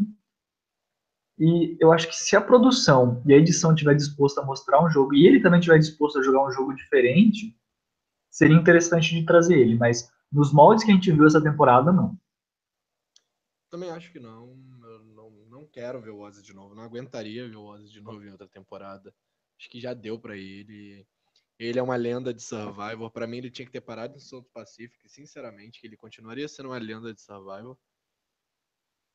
Mas, assim como uma lenda, assim como se define uma lenda, para mim, ele não existiu essa temporada. É porque ficou muito repetitivo, né? O mesmo jogo, o mesmo estilo, né? Tipo, um passageiro. É, eu gostaria de ver ele se ele tivesse disposto a reinventar o jogo dele sabe? Porque eu vi que ele tem potencial para fazer um jogo estratégico diferente, só que ele não fez, né? Eu gostaria de ver ele fazer uma coisa diferente, mas se não for, então acho que não. E vamos seguir então para a lista para a primeira membra, primeira participante do fã clube do Cochrane. Debbie, o que, que, você acha, Rabone? Volta ou não volta? Vamos lá. Quem não merecia estar no cast, mas queimou nossa língua? Eu falei que a Debbie não merecia estar nesse cast e queimei a língua real oficial. Porém, não já cicatrizou. Olha, que ela queimou a minha língua, mas já cicatrizou, porque ela começou tão bem, e depois ela deu uma derrapada tão grande que a queimadura já sarou e não ficou nada. Então, olha, não quero a Deb de novo, já deu o que dar. Não merecia voltar e não merece voltar de novo, não. Não, eu acho que ela mereceu voltar, entende? Eu, eu, eu mudo a minha opinião com relação a isso. Ela mereceu voltar nessa temporada porém não merece voltar em outra temporada. Não quero vê-la de novo. Hum. Chata, bitter, nada de bom vindo dela, sinceramente. Agora eu já vou puxar o próximo participante falando que eu acho que ele merece voltar, que é o Zit. Eu acho que, principalmente depois do que aconteceu nessa temporada, que eu achei que ele não foi aquele jogador fantástico, eu acho que ele foi o erro dele na primeira vez, foi um erro na segunda vez, que ele overplayed demais. mas foi justamente, eu acho que se o Zeke agora, como com mais experiência, ele pode voltar e jogar melhor. Então eu gostaria de ver o Zeke de novo, embora eu sei que tem muita gente que vai falar que não. É, sim, a experiência foi bom, boa para ele. Eu também, eu também gosto muito do Zeke. Eu torci muito pelo Zeke, não só depois do que aconteceu com o Jeff, mas antes nessa temporada. Eu gosto muito do Zeke. É uma das minhas torcidas em Survival. Então, eu acho que ele merece voltar sim. E eu acho que eu disse que ele não era um game changer, que não merecia voltar. Ainda acho que ele não seja um game changer. Acho que essa temporada poderia ter um nível bem mais alto de participante. Porém, é, acho que o Zeke merece uma third chance, sim. Sim, até pelo discurso que ele fez depois dessa, dessa tempo, na reunião, né? Tipo, deu para ver que ele se descobriu muito mais depois do que aconteceu em Game Changer. Tipo, ele tem mais confiança em quem ele é, em, né? Tipo, tem uma, algo bom que aconteceu desses efeitos que fogem a Survivor, né? Aconteceu em Survivor, mas é um fato que extrapola Survivor, que foi essa essa saída do armário que ele teve que sofrer, né, que ele passou. E eu acho que vai ser interessante ver o Zeke, tipo, como um jogador que não tem mais esse, medo de, às vezes, de se, de se preocupar muito com a sua identidade e se preocupar mais em realmente jogar Survivor. Não que ele não estivesse fazendo isso, né? Mas acho que com mais experiência e com mais confiança de quem ele é, ele pode talvez vir uma temporada para overplay um pouquinho menos e fazer um jogo de maior qualidade. Sim, sim, espero. Seguindo aqui na nossa lista, Vaqueira, Sierra. O que você acha? Ah, eu acho ela muito bonita, sabe? Eu acho que se a gente estivesse numa balada e rolasse um clima, eu daria uma chance para ela. Mas eu sinceramente não sei se eu ia querer ver ela de novo numa, numa temporada, não, cara. Você? Cara, seguinte. É, merecia estar no cast, mas queimou nossa língua. Eu acho que ela se caracteriza nisso também. Eu falei muito mal da Sierra a falei que ela não merecia estar em Game Changer e tudo mais, ela queimou a minha língua, mostrou um jogo muito bom. É, se ela merece voltar uma terceira vez, eu acho que pro, pelo jogo que ela fez, ela merece sim. Ela controlou muito bem a maioria, até mais que o Brad, sinceramente, até citaram isso no Conselho Tribal final. Ela controlou muito bem a maioria e foi uma boa jogadora mas eu não, não consigo sentir empatia por ela. Eu acho que ela sempre foi uma participante, ainda se tornou mais ainda depois desse conselho tribal final, que ela não falou praticamente nada e já estava com a opinião decidida. É, uhum. Ela se tornou uma participante que eu não gostei, sinceramente. Então eu vou criar uma quarta pergunta aqui. É, eu queimei a minha língua falando dela. Ela merece voltar, mas eu não queria vê-la de volta. Eu, como. Ó, eu acho que seria mais ou menos aí onde eu enquadraria a Deb, cara. Não, não. Não. A Deb, eu acho que nem mereceu voltar, ela merece. Eu acho que eu não quero ver ela de novo. Não sei se ela merece, assim, por causa do que ela mostrou mais. Né? Talvez foge um pouquinho dessas três primeiras que a gente está falando. Talvez não seja uma quarta a mesma é, né, para as duas, mas. Diferente do Zico, eu acho que pelo jogo dele ele não merece voltar, mas como fã eu queria vê-lo de novo. Eu acho que é hum. totalmente o oposto da Sierra. Falando como fã, eu vou puxar então aqui para a gente falar dessa deusa, dessa rainha de beleza e de carisma e de empatia que conquistou meu coração em Survivor Game Change, que foi a Andrea. Você acha que ela tinha que voltar? E se a resposta for não, eu termino o Blindcast agora. Ah, não, calma. Deixa, deixa eu calvar aqui a ligação. Não é, argumente aí. É o que eu falei, cara. A, a Andrea, ela roubou meu coração nessa temporada. Ela teve duas participações. Sinceramente, a Redemption Island eu não consigo gostar dela. Por mais que eu saiba que ela é a pessoa que mais jogou Redemption Island, eu ainda acho muito ruim isso. Caramoa, ela também não, não me cativou, nem um pouco. Já nessa temporada, apesar de ela não ter feito muita coisa, ela conseguiu me cativar. Então, eu acho ela uma, uma boa personagem, good TV, maravilhosa, muito bonita, por sinal. E acho que ela merece uma quarta chance, sim. Se ela quiser, obviamente. Eu acho difícil, porque. Olha, eu acho que ela não precisa de mais uma chance, porque ela já conquistou meu coração, ela só precisa vir pegar agora o prêmio dela. É... Seguindo em frente, então, vamos falar agora da Michaela, que saiu na semana passada, nesse CD que a gente até comentou no começo dessa, desse episódio. O que, que você acha da Michaela? Terceira chance? Third, times a charm? Sim, merece.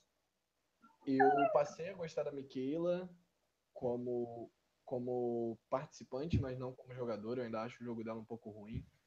E ela mostrou ali no Conselho Tribal Final que talvez tenha uma visão. E tá mostrando também, tem muita gente falando bem do, do programa que ela tá fazendo.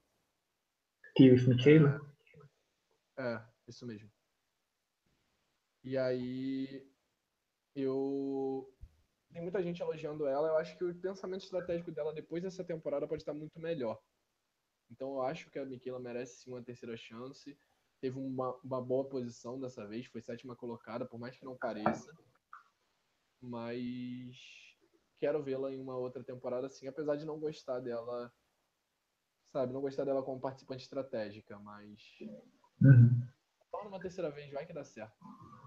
Então, tipo, eu vi potencial nela em Millennials vs Gen X, mas. Queimei com ela, queimei minha língua tanto com a, com a Andrea quanto com a Michaela. É, continuando, tipo, eu vi potencial nela, não sei se ela deveria ser uma game changer agora, analisando, sabe? Mas foi legal ver ela em Game Changer, só que eu fico assim, eu não sei se ela não mostrou todo o potencial dela ou se a edição escondeu.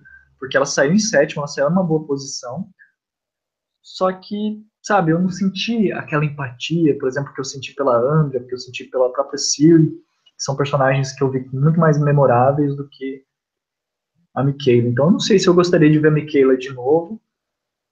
Talvez sim, mas, eu não, mas acho que dependeria muito da temática da temporada e do propósito que eles chamariam ela para jogar. Sabe? Heroes vs Villains. Ela é um dos maiores exemplos de hero para mim.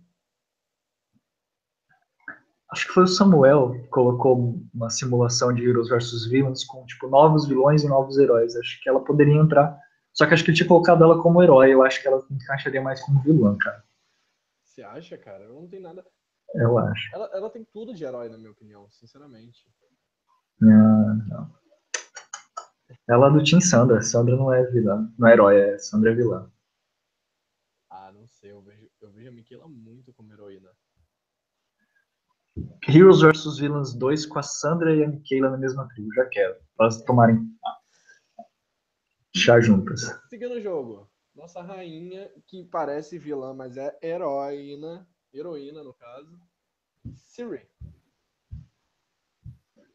Cara, eu gostei muito da Siri como jogador. Eu aprendi a gostar da Siri nessa temporada. Eu valorizo hoje as participações anteriores. Assim como a Sandra, eu valorizo muito mais as participações anteriores da Sandra por causa da participação nessa temporada.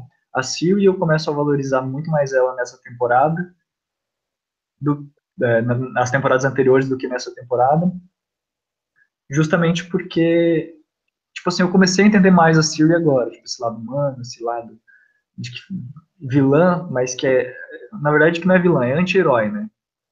A Siri é uma anti-heroína. Eu comecei a valorizar muito mais esse lado agora que eu não compreendia muito anteriormente, eu, eu comecei a entender nessa temporada, embora eu ache que nessa temporada ela não fez um jogo tão bom, eu senti ela um pouco perdida em alguns momentos, como naqueles CTs que ela deu volta aleatória em pessoas só para não, para não dar target nela. Não acho que ela mereceu sair da maneira com que ela foi eliminada, mas foi eliminada de uma maneira épica. Só que assim como o Ozzy também eu vejo, cara, será que mais uma temporada de Siri vale a pena, sabe? Então não sei se eu quero que ela volte uma quinta vez. Você, Rabuan. Cara, eu não sei se ela aguentaria voltar uma quinta vez, sinceramente, porque eu acho que, tipo, ela é a segunda jogadora com mais tempo de Survivor em quatro temporadas, né? Mas eu gostaria de vê-la uma outra vez, sinceramente. É, não sei se seria. Ah, ela é ela... até relativamente nova, né, cara? Ela tem 46 anos, então tipo, tem gente que joga com 50, 60, acho que ela poderia voltar sim. Ah, então se, se houver a possibilidade, eu não acho que ela volte, sinceramente, mas se houver a possibilidade, se não for nada muito. Vamos enquadrar ela naquela categoria que eu criei pro Warner, tipo, merece voltar, mas tipo, com 40, na temporada 47, sabe? Pra não cansar também o personagem. Daqui a um tempo, cansa um pouquinho a imagem dela, assim como foi cansada. Ela voltou depois de 14 temporadas. Por mais Sim. que não pareça, sabe? A gente sempre cansa a Siri como a rainha de Survival ela voltou muito rápido. Ela participou da 15, da 16 e da 20. Da 20, isso. Agora voltou na 34, entende? Sim. Então. talvez descansar um pouquinho a imagem dela ela voltar seja uma boa, até porque eu acho que Game Changer foi bom para diminuir a imagem dela, sinceramente. Porque em Micronesia, em Panamá ela mostrou ser uma boa participante. Em Micronesia ela mostrou ser uma boa jogadora. Heroes da Suzano não deram chance dela mostrar o jogo dela. Que ela teve espaço, ela mostrou que ela não é o monstro que todo mundo pinta dela, sabe? Uhum. Ela é uma jogadora estratégica, mas que ela não é um monstro e tudo mais. E, então foi bom para essa temporada diminuir a imagem dela, sinceramente. Não, ela é uma lenda de survival, mas tipo ter menos medo dela, sabe? É, colocou ela mais no nível assim, olha, a gente consegue é, criar essa empatia com o público, mas ao mesmo tempo essa empatia também serve para colocar ela num patamar assim de, de, jogador assim que você entende o jogo dela, tipo, não é uma não que não seja uma lenda, tipo, ela é uma lenda pela história dela, mas no, no quesito de que ela joga tão bem como qualquer outra pessoa de alto nível joga. Uhum. E, mas acho que merece uma quinta chance sim, até porque vai entrar com muito menos alto. Agora, uma participante que eu tô muito indeciso sobre o meu voto, eu acho que assim, uma coisa com certeza é que ela precisa de pelo menos aí umas 4, 5 temporadas antes de voltar de novo que é justamente a Alba. Eu acho que ela jogou na 32, agora jogou na 34. Acho que voltar, por exemplo, na 38 ou na 40, acho que seria um pouquinho precipitado. Vamos lá. A Aubrey, ela merece retornar na outra temporada, na minha opinião. Mas não pelo jogo dela nessa temporada. Ela merece retornar por Corron. Eu acho que o jogo dela em Corron foi tão bom que ela merece uma terceira chance. Mas se ela for repetir o que fez em Game Changers, talvez não mereça, sabe? Sou indeciso quanto se a Albert merece retornar. É, então eu também tô bem indeciso. Eu acho que assim, ela. Como eu falei, ela não fez um jogo ruim. Ela fez um jogo que não deu certo. Alguns vão questionar essa questão de que uh, um jogo que não deu certo é um jogo ruim. Não necessariamente. Né?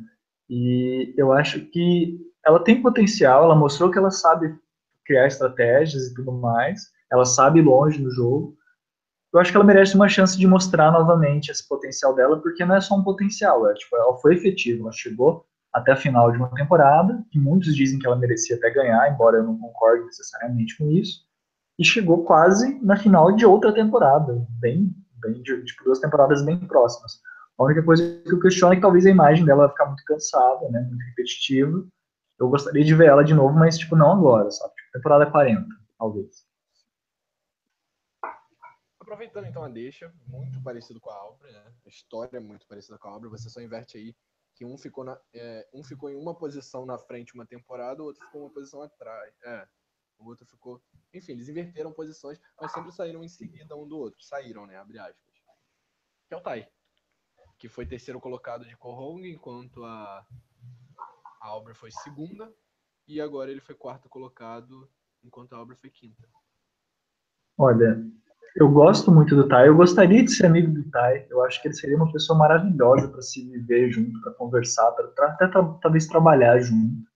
Mas, sinceramente, por mais que ele seja o cara dos ídolos, muito inteligente estrategicamente, é, estrategicamente não é, tipo, socialmente, consiga conversar com as pessoas, eu acho que ele não tem esse perfil, sabe? Eu acho que a CBS deu essa chance para ele, na produção deu essa chance para ele, dele mostrar que ele conseguiria é, fazer um jogo estratégico melhor, só que ele não conseguiu, tipo, fazer grandes jogadas, ele teve oportunidade de fazer grandes jogadas, ele teve três ídolos na mão, e ainda assim, eu acho que ele não teve em nenhum momento o controle do próprio jogo, e acho que isso é uma, é uma coisa que pesa para mim falar, olha, não, não quero ver o Tai de novo no Survivor, por mais que eu goste dele. Não quero, não quero, não acho que merece. Queimou minha língua, talvez. Queimou, acho que ele queimou minha língua. Só que ele não soube tomar, tipo, tomar atitude, tomar a frente dos movimentos que ele estava disposto a fazer. Sim, mas eu acho que a CBS retorna ele outra vez. Acho que retorna pelo, pelo Switch, né? Pelo, pelo quão doce ele é e pelo quanto o pessoal gosta de ver ele, né? Exatamente. Eu acho que ele é good TV, então eu acho que a CBS vai retornar ele sim. Agora, um participante que como você mesmo falou, foi um personagem que, de certa forma, até queimou a língua porque ele foi melhor do que na temporada anterior. Que é justamente o Troyson. Você acha que ele merecia voltar uma nova temporada? Não, nem um pouco. Nem um pouco, sinceramente. Também é outro que tem cara de que a CBS vai retornar, mas não, não queria ele de novo, não. Acho que foi ah, eu, eu não sei se a CBS tem cara de que vai retornar ele, mas eu não gostaria de ver ele, não. Acho que ele chegar na final e não conseguir defender, não ter jogo para defender, é uma coisa que pesa muito para tipo, não querer ele de novo, assim, em Survivor. É, dependendo da temática da temporada, uma temporada Heroes vs Villains, por exemplo, ele é muito hero. Ele é muito no job, né, nessa temporada. Heroes versus Villains versus Nothing. Troisen. já, já inventaram Heroes Hustlers versus Healers, sei lá. É, versus Hustlers, né? É. Então, Third Time is a Charm for Brad Culpepper, Rabone Medeiros. Claro, claro. Óbvio. Ele foi um dos melhores participantes da temporada. Mostrou que joga muito bem. E acho que merece uma terceira chance para mostrar que não é tão arrogante. Eu não sei, cara. Eu acho que ele me surpreendeu positivamente, sabe? Ah, eu apost... minha língua. Queimou minha língua. Ele queimou minha língua e eu confesso que, tipo, a minha aposta nele pra temporada foi extremamente na zoeira, sabe? Tipo, ah, vou apostar em alguém que seria, que fosse, tipo assim, muito zoado se ganhasse. Eu falei, vou apostar no Culpepper. Mas não era algo que eu imaginei que ele fosse queimar minha língua, não. Acho que ele mostrou muito potencial, ele cresceu muito como jogador, ele mostrou que ele aprendeu muito como, como jogador de Survivor, mas eu não sei, sabe, será assim que merece uma terceira chance? Eu já não sei. Mas tem cara de jogador que a CBS retorna. Sim, tem cara de jogador que a CBS vai retornar e tenho quase certeza que vai. Não tem muita discussão aí, vai retornar como... Não sei se retorna como Hero ou como Villain, mas se tiver o Heroes vs Villains, eu não tenho dúvida que o Brad estará lá. Como Hero ou como Villain? Não sei, sinceramente. Mas, tipo, num Super All-Stars que eles fizerem, o Brad vai estar lá, é isso que eu tô querendo dizer. E agora, então, Sarah Lacina, queimou sua língua. Queimou muito a minha língua, cara. Eu falei muito mal da Sarah, não achava ela uma boa participante em Kagayan, achava uma participante péssima em Kagayan, sinceramente. Acho que ela saiu por burrice dela e nem por da Kiasa. Sabe? Acho que ela errou Sim. totalmente em Kagayan e veio em Game Changer pra queimar minha língua e falar, Rabone, sua opinião é uma merda. Olha aí. E você gostaria de vê-la de novo? Sim, óbvio. Acho que ela não conseguiria jogar tão bem por conta do alvo que ela ganharia de Game Changers. Mas eu gostaria muito de vê-la de novo. Assim como eu quero ver Jeremy de novo, assim como eu quero ver Parvati de novo, assim como eu quero ver Sandra de novo. Já que você falou em Sandra, uma pergunta que me passou na cabeça aqui agora, que eu vou te perguntar. Considerando a Sarah, mas não só a Sarah, tipo, outros winners de outras temporadas. Quem que você acha que poderia ser two-time Survivor winner? Quem poderia ganhar? Tipo, você acha que a Sandra poderia... A Sandra.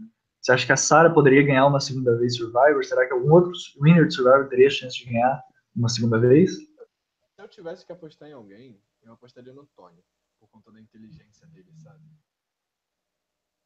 Mas isso é muito difícil, cara, porque são muitas circunstâncias que dependem para isso rolar, sabe? Mais perto. O, deixa eu ver. Talvez. Deixa eu pegar um, um winner meio aleatório, assim. Mas, tipo, tem potencial. King Spradley. King Spradley de One World. Ah, o Adam de Millennials vs Gen X, você acha que conseguiria ganhar? Eu acho que não. Você acha que ele voltaria com alvo? Não, não com alvo, mas eu não acho que ele teria potencial para ganhar uma outra vez, sabe? Hum. Temporada sabe? Eu não acho que ele tem temporada, é, potencial para ganhar um All-Stars. A Kings Bradley ela teria um potencial de ganhar um All-Stars e não teria tanto alvo. Entendi. Por isso que eu apostei nela, entendeu? Então, acho que fechamos aqui falando de todos os participantes. Eu, eu não gostaria de ver a Sara porque. Duas horas? Oi? Duas horas? Duas horas e quinze. Só fechando sobre a Sara, tipo, eu não gostaria de ver a Sara porque eu não tipo assim, eu não consigo gostar de assistir ela. Eu gostei do jogo dela, acho que ela tem mérito, tem um respeito, mas eu simplesmente não gostei de assistir ela jogando, não gostei dessa temporada dela, tipo assim, como como entretenimento, sabe? Como entretenimento eu não gostei de ver a Sarah jogando, então eu não gostaria de ver ela por causa disso, mas eu acho que ela teria qualidade para fazer uma boa temporada, talvez até ganhar de novo. Mas eu não gostaria de ver ela retornando.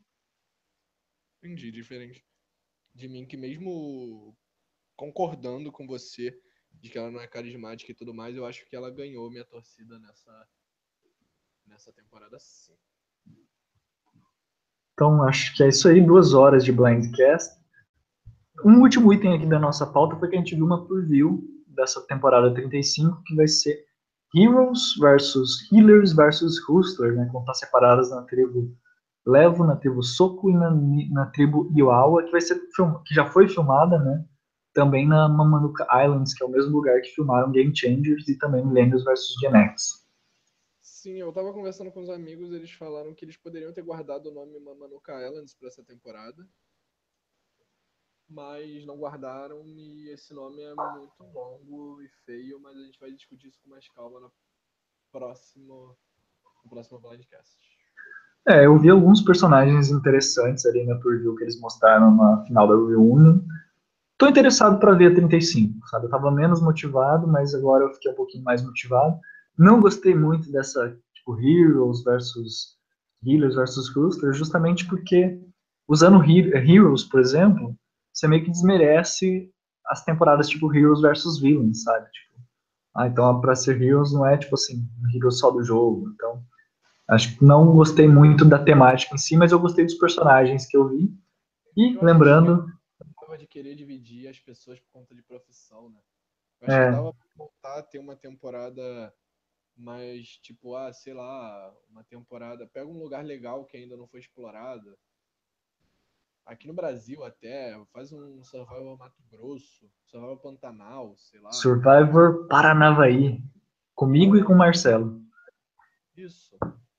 Então, é sério, não, mas eu tô falando sério. Tipo, pega uma localidade, volta para as localidades, cara. Ainda tem muito lugar bom para explorar. Não precisa. Suíça. Loucas, sabe? Sem sentido. Survivor Suíça, imagina? É, eu concordo com você, eu acho que Survivor ele ficou, a gente vai conversar com mais sobre isso no, no Blindcast de reunião, acho que a gente vai falar sobre isso, mas a gente também vai fazer um Blindcast zero quando a gente tiver todo o cast divulgado, provavelmente vai sair lá para setembro. Nesse meio tempo vai ter outras coisas que a gente pretende fazer, a gente não sabe ainda como é que a gente vai organizar tudo, a gente está conversando com os outros moderadores da Survivor Brasil. Mas depois a gente conversa com mais calma sobre essa temporada, mas parece que tem alguns temporadas, alguns personagens interessantes que vai ser legal de assistir. E quem sabe na 30, aqui a 36 a gente já sabe que vai ser em Fiji também, né? Mas quem sabe 37, 38 eles não mudem um pouquinho essa dinâmica, né? Mas a gente fala mais sobre isso, sobre as dificuldades de Survivor, não só financeiramente, mas também de, de estrutura, de infraestrutura para gravar em outros lugares. A gente fala em outro podcast. É isso aí, então, galera. Muito obrigado por ter escutado o podcast até o final. Esse é praticamente o nosso último episódio. Na próxima semana vai ter um reunion show aí para vocês escutarem. É, não esqueçam de curtir a nossa página Survivor Brasil no Facebook e entrar lá no grupo Survivor Download de discussão, que a gente está sempre discutindo o episódio e muito mais outras coisas sobre Survivor que você pode acompanhar por lá. Exatamente, a gente está sempre lá. Agora não vai ter mais episódio para vocês acompanharem com a gente, mas vira e tem bastante coisa legal toda, todo, não é toda segunda-feira, mas é quando dá na telha. Nas segundas-feiras, eu e o Rabone, a gente organiza o Survivor Brasil Blindcast, que é um simuladorzinho com os ouvintes e participantes do grupo, que é um simulador que a gente faz no Brain Stealer, que é justamente para simular como é que seria uma temporada de Survivor, com vocês que ouvem o Blindcast, que comentam no Survivor Brasil, que comentam no Survivor Downloads.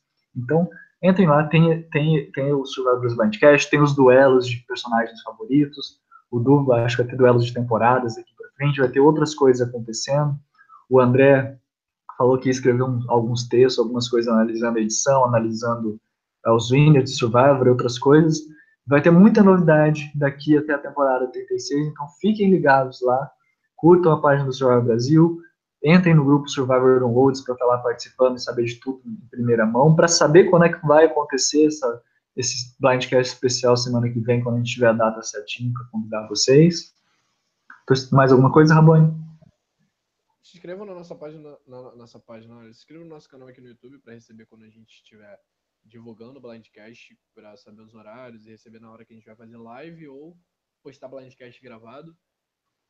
E curtam esse vídeo, né, gente? Dá like aí para ajudar a gente a, a divulgar e mais gente poder poder escutar o Blindcast também e a galera conhecer, né? É, obrigado às seis pessoas que já deram like até agora, as pessoas que comentaram aqui, Davi, Nick, Ingo, Lucas, Faceless Nick, Survival Brasil também comentou, foi nós mesmos que comentamos, mas muito obrigado a vocês que uh, a gente gosta muito de fazer Survival, porque a gente gosta, se eu fazer Blindcast porque a gente gosta de comentar entre a gente, mas também é legal ter esse feedback de vocês, ouvir esses comentários, que só enriquecem e deixam o programa cada vez mais rico e mais divertido de fazer. Sim, vocês são maravilhosos. Sierra, você, Siri, você quer falar dessa vez? A tribo decidiu? É, pois é. Então é isso aí, galera. Um beijo para todo mundo. Muito obrigado por mais essa temporada maravilhosa. Bom nome. Agradecer alguém? Ah, eu quero agradecer a todos vocês, que eu já agradeci agora. Agradecer ao Rabone por ter aturado a gente. E agradecer você, que vocês três que estão nos ouvindo por duas horas e meia de programa. Né? Tadinho, né? É isso aí, então, galera. Muito obrigado. Um beijo no coração de todos vocês. Que hoje eu estou santo. É isso aí. A tribo decidiu. Tchau. Oi, oi, ah. Tchau. Finalizando a transmissão.